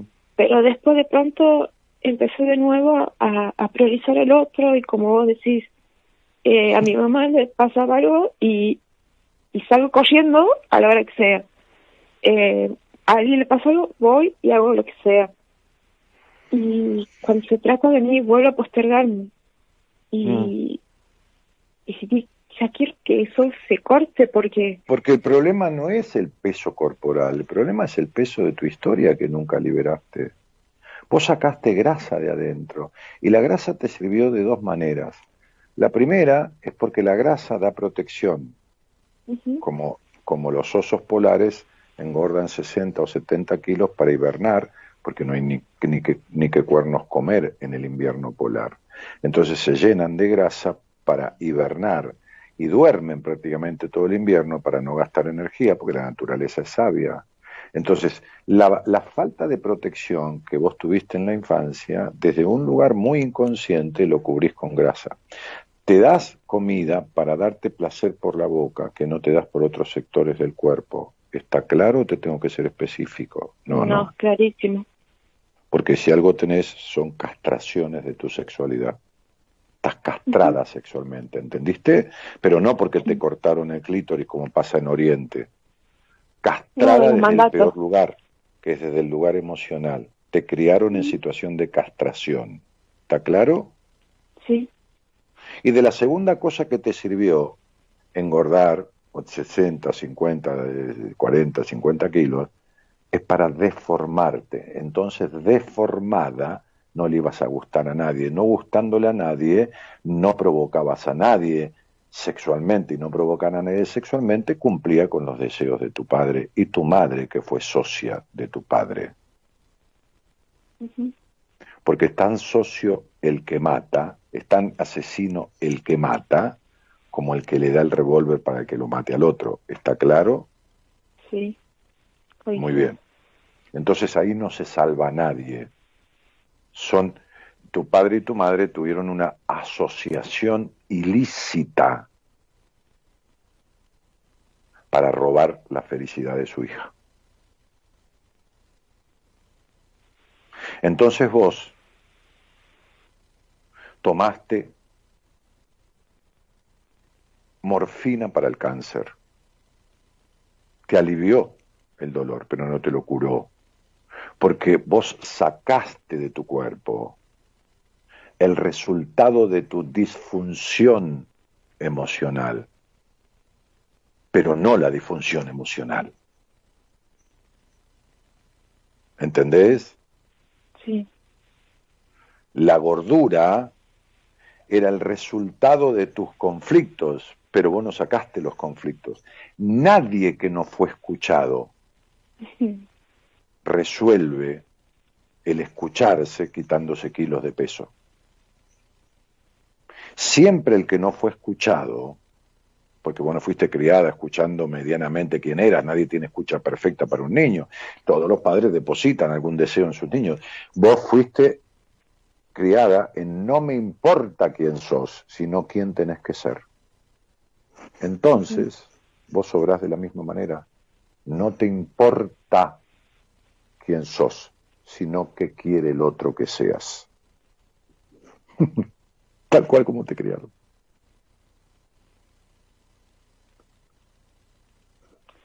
Quiero cambiar eso. Por eso podés darle sexo oral a un hombre como lo haces sin sentir absolutamente nada. Porque lo que te importa es lo que quiere el otro y de vos no te importa nada. Igual que a tu padre, igual que a tu madre. Y nunca es triste la verdad, como dice Serrat, sino cuando no tiene remedio. Y esta verdad que yo te estoy diciendo, no porque yo la diga, sino porque vos sabés que todo lo que te he dicho es así, no tiene que entristecerte, porque tiene remedio.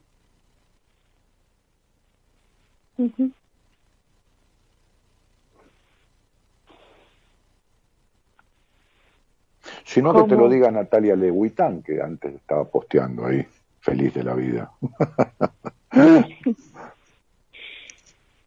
que se sanó de lo mismo. Entonces digo, este, no, no de la gordura, pero no tiene que ver, eh, a cada uno le pega por el otro lado. Tuve una paciente que la saqué al aire con 19 años, 19 años de migraña y 7 años de terapia y todos los neurólogos y los médicos que ha habido por haber. Le dije, yo, si te atiendo algún día, en tres meses se te van a migraña. Y la saqué al aire después de atenderla y, y repetí la conversación. La, la, la, la, la- la- el programa está el día 26 de julio en mi Spotify, mi, Spotify. Está ahí subido como todos los programas, es el 26 de julio, creo 26 o 29, no me acuerdo, y tiene cinco conversaciones con cinco pacientes que saqué al aire. Una que no podía tragar hace 10 años, la otra con migraña 19 años, años de terapia, esto y lo otro. Bueno, tiene arreglo. Lo bueno de todo este conflicto existencial, que para vos se llama vida, para vos la vida es un conflicto existencial constante, tiene arreglo. Y no, no, y no te creas que eh, esto, yo soy la piedra filosofal o, el oráculo de Delfos. ¿eh? No. A ver, hay mucha gente que sabe mucho. Es la extrema minoría, pero es mucha gente. Sumados son muchos. ¿Viste? Vos decís, eh, no es nada, hay un 2% de psicópatas. Y, pero en el mundo son 150 millones de psicópatas. Vos sabés el daño que hace 150 millones de psicópatas. Más grande que el 98% que no es psicópata. Si sabrás vos de psicópatas, ¿no? No te lo tengo que explicar. No. Porque tu, porque tu padre es uno de ellos. Manipulador, sometedor y violento. Es un psicópata. Listo. Además, andásele a admitir una culpa a tu padre. Él es perfecto, lo que se equivocan son los demás. ¿Me equivoco? No Eterna así? discusión. Eterna discusión con él ¿sí?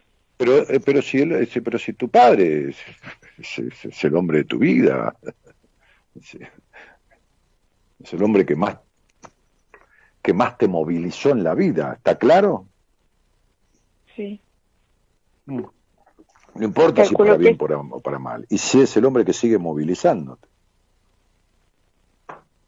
Pero bueno, tenés un Edipo terrible con tu padre, ¿eh? pero terrible, es una situación edípica, pero de, de, de, de- manual, de, manu- de Edipo martiniano, no freudiano. De Edipo del Edipo que, que, que yo explico y que tiene que ver con el enojo, no, no con la admiración. Es un enganche neurótico, eh, muy obsesivo este, y muy espejado. Discutís con un psicópata para tener la razón, ¿entendés? Sería lo mismo que... eh,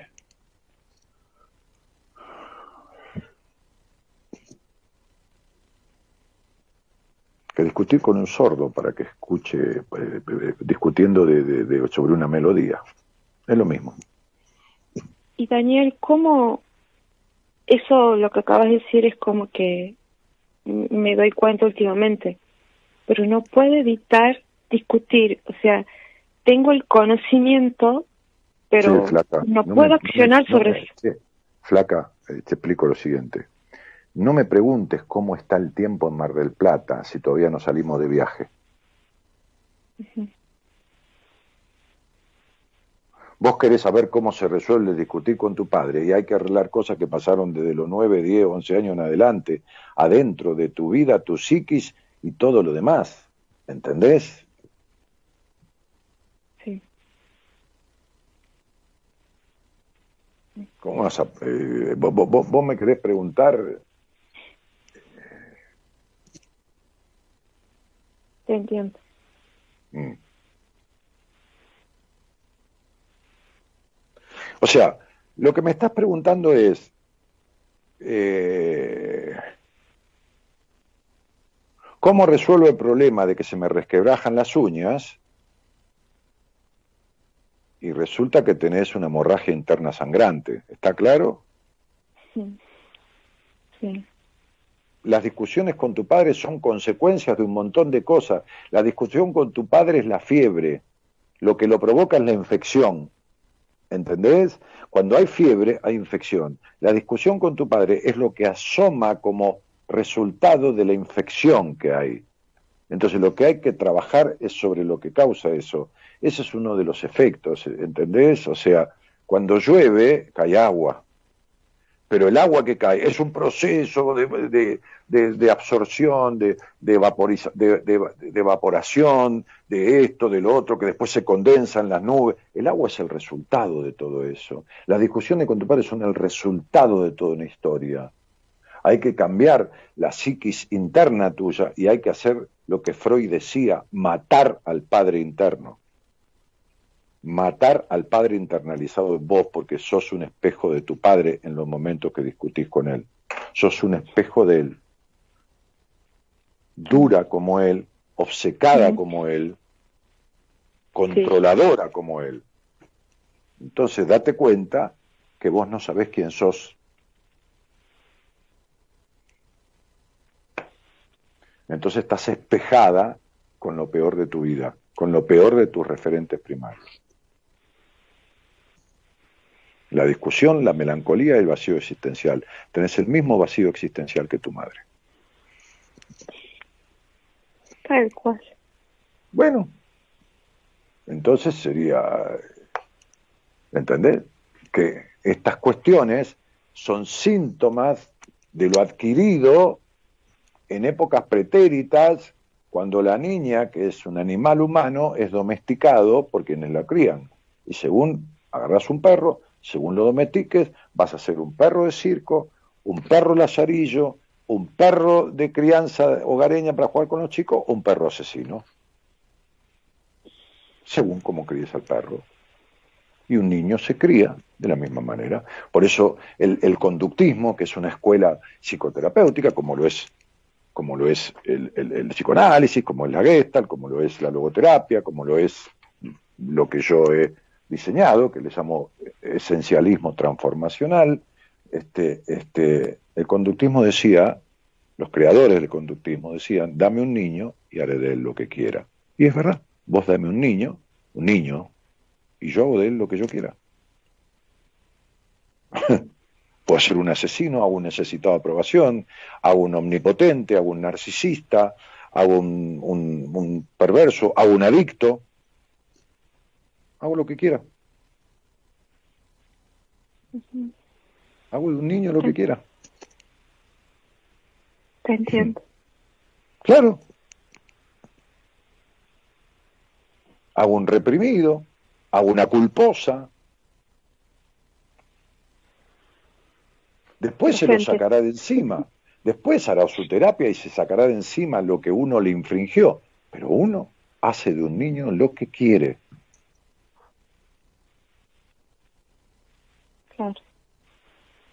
Es muy simple. Así que, querida, este, eh, esto, eh, como toda afectación este, en la vida, eh, necesita ser primero descubierta para después ser resuelta. Acá, en esta charla, dimos algunas pinceladas de algunos factores que estamos descubriendo. Punto. Si algo tenés, es intolerancia, la misma con la que fuiste criada.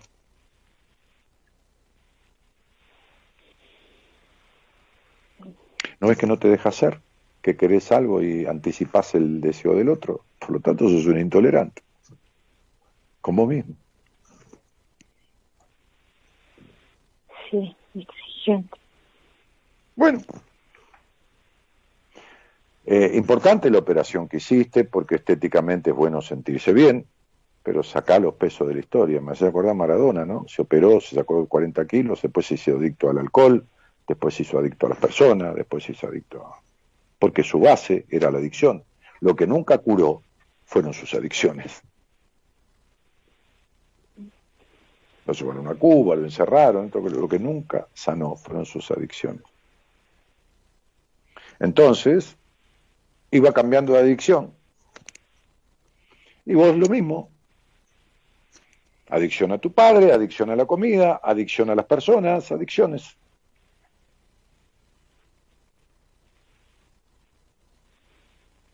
Adicción a la aprobación.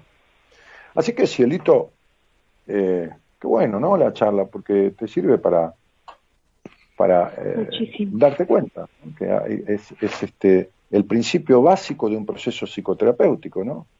Este, este, mira, mi, mi, mi, mi, mi primer terapeuta, yo tuve dos en mi vida, me contaba hace 35 años de un congreso internacional al cual él había asistido, y ese congreso internacional de psiquiatría y psicología versaba enteramente sobre el darse cuenta. Y te estoy hablando de hace 40 años, un congreso internacional sobre el darse cuenta. No hay ninguna cosa que importe más, nada importa más en el mundo en un proceso de psicoterapia que el darse cuenta. Nada se puede arreglar en la vida si uno no se da cuenta de lo que tiene. Desde un motor de una heladera hasta un celular que no enciende, hasta una mujer que no funciona, como sos vos. ¿Se entiende mi vida? Lo digo con todo cariño, ¿eh? Sí, sí. Que no funciona para sí misma y que no funciona como hembra ni hablemos. Olvídate, no existe.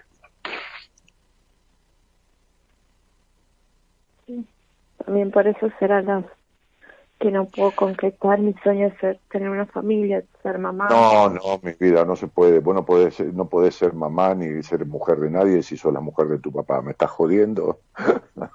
Vos no dejás de ser hija nunca. ¿Cómo querés ser madre? No, es imposible. No, no, mamita, no, no. No, tenés mucho, mucho hilo en el carretel que cortar y más vale que no, no, no tengas un hijo así, que no lo críe una madre infeliz, vacía existencialmente, reprimida. No traigas un hijo al mundo para darle esta madre. Te lo pido por favor. Ha- Hacele un favor a ese alma. Dejala que corra para otro lado. Pero consciente de todo lo que te pasa, vos no podés querer que tener un hijo. No, arreglá primero esto. Y después traer un hijo al mundo que tenga una madre que le deje alguna consecuencia, pero que se críe con una madre que vive en bienestar, que vive mayoritariamente su vida plena, con hombre, sin hombre, pero, pero que, ¿entendés lo que te digo? Que su vida no sea un gris oscuro como es la tuya. Pobre pibe no tiene la culpa. Entonces deja de querer traer un hijo al mundo para satisfacer la falta de ternura que vos tenés en tu vida.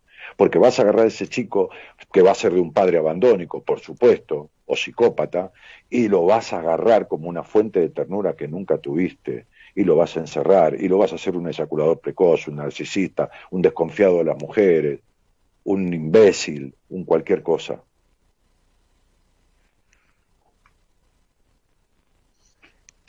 si no fueron responsables con vos, entonces no seas irresponsable con un alma que todavía no vino. Déjala que corra. Sí, por eso Arregla te dijiste lo que, tuyo. que y después deseo, no es algo embarazate. que lo intento. No, por eso no lo primero intento. lo tuyo y después embarazate. Embarazate este, este, químicamente, si querés, o sea, eh, a nivel de... No, no, no, no, no. no busca eh, un esperma que listo, no te hagas problema por un tipo. El tipo va a venir después, no te hagas problema. ¿Querés ser madre? Sé madre.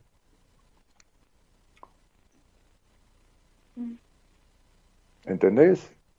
Sí, Pero primero sé persona, porque por ahora sos solo la hija de tu mamá y tu papá. Te mando un beso grande. muchas gracias, Daniel. De nada, mi vida, gracias a vos.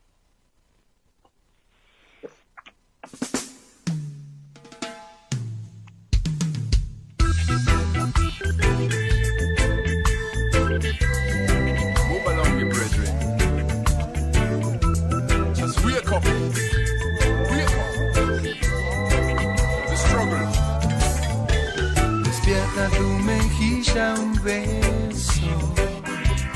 Demonios bien distraen fácilmente. Tropieza el que dispara a mirar de frente. Incapaz de ver certezas, se arruga el corazón. Solo quedan las promesas.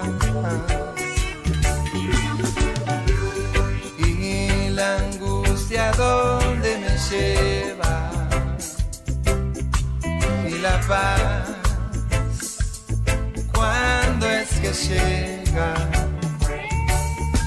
y el amor ¿por qué no se subleva si el dolor te arrastra por la vereda.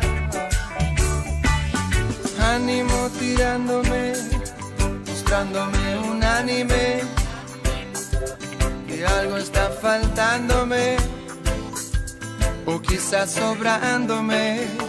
Claro No que sé. sí, tus metas, tus metas se llama este tema que, que, que armó este Javier Martínez, ¿no? Tus metas. Algo está faltándote o algo está sobrándote, ¿eh? Este, bu- buenísimo, Javier. Eh, por acá decía Lucas, eh, creo que Lucas Frías puede ser. Sí, tuve migrañas con auras, ¿no? Siempre. Fui al neurólogo, me dio medicación para ello, este, y comencé terapia con Gaby. Hace seis meses que no volví a tener más migraña. Claro, lógico, porque el origen, cuando no es neurológico, cuando el neurólogo revisa y no hay problema en el, en el cerebro, el problema está en la psiquis. Entonces empezó terapia con mi mujer y chablo a migraña. Bueno, de eso se trata. Aquí alguien que exagera dice Estela Maris, sos el Zeus de todos. Sí, el Zeus, sí, sí, sí, el rey del Olimpo. sí. Menos mal que un día me dijo mi terapeuta, no importa lo que los demás se crean de usted, lo importante es que usted no se lo crea y yo no me creo nada, por más esfuerzo que haga. Dani, cada día te quiero más, dice Lupe Moretti. Alejandra Villarreal, se puede escucharte, no puedo pedir nada más en la vida. Eh, mi amor, con tan poco te arreglas en tu vida, no, mamita, hay toda una cuestión en la vida que es mucho más que escucharme a mí. Este, qué lindo reloj, dice Maricel Romero. Sí, otra oyente decía, me encantan los lentes nuevos, que bien que te quedan. Bueno, poniendo todas tus fibras, qué lindo reloj. dice, eh, Jenny Judith Altamirano dice, buenas, otro año escuchándote, feliz 2021, gracias igualmente. Este, vamos con el mismo tema, Javier, ¿eh? ahora cuando me, me despido. Dani, cada día te quiero más. este, y también esta otra chica que decía Sublime, dice Alejandra Villarreal. Y también esta otra chica que decía, mm, a ver qué, a ver, un segundo. me pasa lo mismo enojo con mi padre. Vea, ah, vea, cobré, sí. Vea, ya te dije yo un montón de cosas desde ahí. Y bueno, seguís tu vida igual y no haces nada para resolverlo. Bueno, muy bien. Señoras, señores, este ha sido un- una versión más de este programita que se llama Buenas Compañías. Ahí vamos saludando eh, con el mismo tema, este, este, con tu tema, ¿no? De los cafres.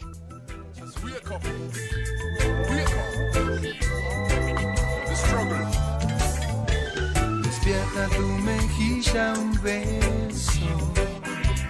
Demonios bien distraen fácilmente. Tropieza el que dispara a mirar de frente. Los demonios que te distraen fácilmente. Te distraen fácilmente los demonios, ¿no? Esto, este, esto, estos demonios que uno tiene dentro y que no le corresponden porque no nació con ellos. Javier Martínez operó técnicamente el programa y lo musicalizó, este, y, y Gonzalo Comito, como hace varios años ya, este, hizo la producción del programa. Mi nombre es Daniel Martínez, el programa Buenas Compañías. Eh, mañana, eh, mañana no sé. Mañana, ah, mañana el licenciado Enrique Audine del equipo de profesionales, un psicólogo de la Universidad de Buenos Aires, docente de enseñanza superior, ex sacerdote de la Iglesia Católica, casado, con hijos, es padre por todos lados. Este, así que yo volveré este, y no seré millones, como la frase famosa, sino que volveré y seré un programa, si Dios quiere y ojalá que quiera, el lunes que viene. Un cariño a todos, buenas noches, buen fin de, pásenlo lindo, pórtense mal y pásenlo bien. Gracias por estar, gente. Chau, chau. Eso me entretiene. Oh, oh, oh.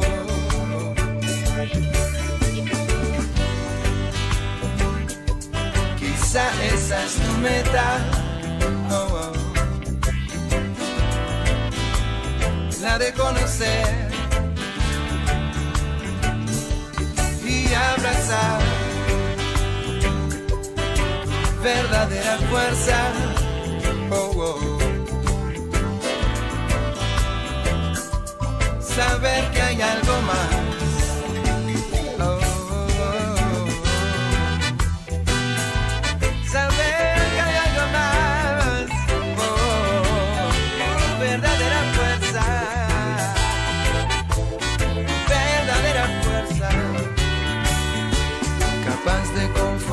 La fiera.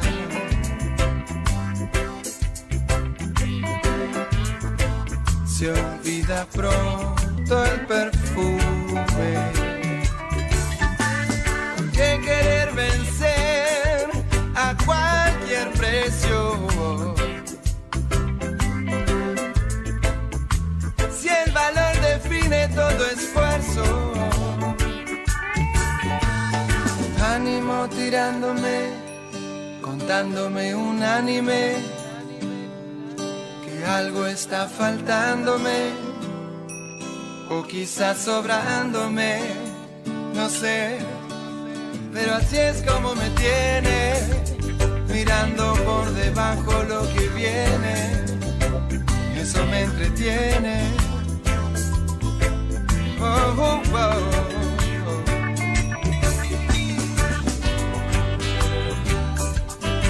esa es tu meta. Oh, de conocer y abrazar verdadera fuerza. Oh. A veces el dolor te enseña tan lejos y tan cerca. Oh, oh. Marea la ilusión. Oh, oh, oh. ¿Qué más hay que sacar?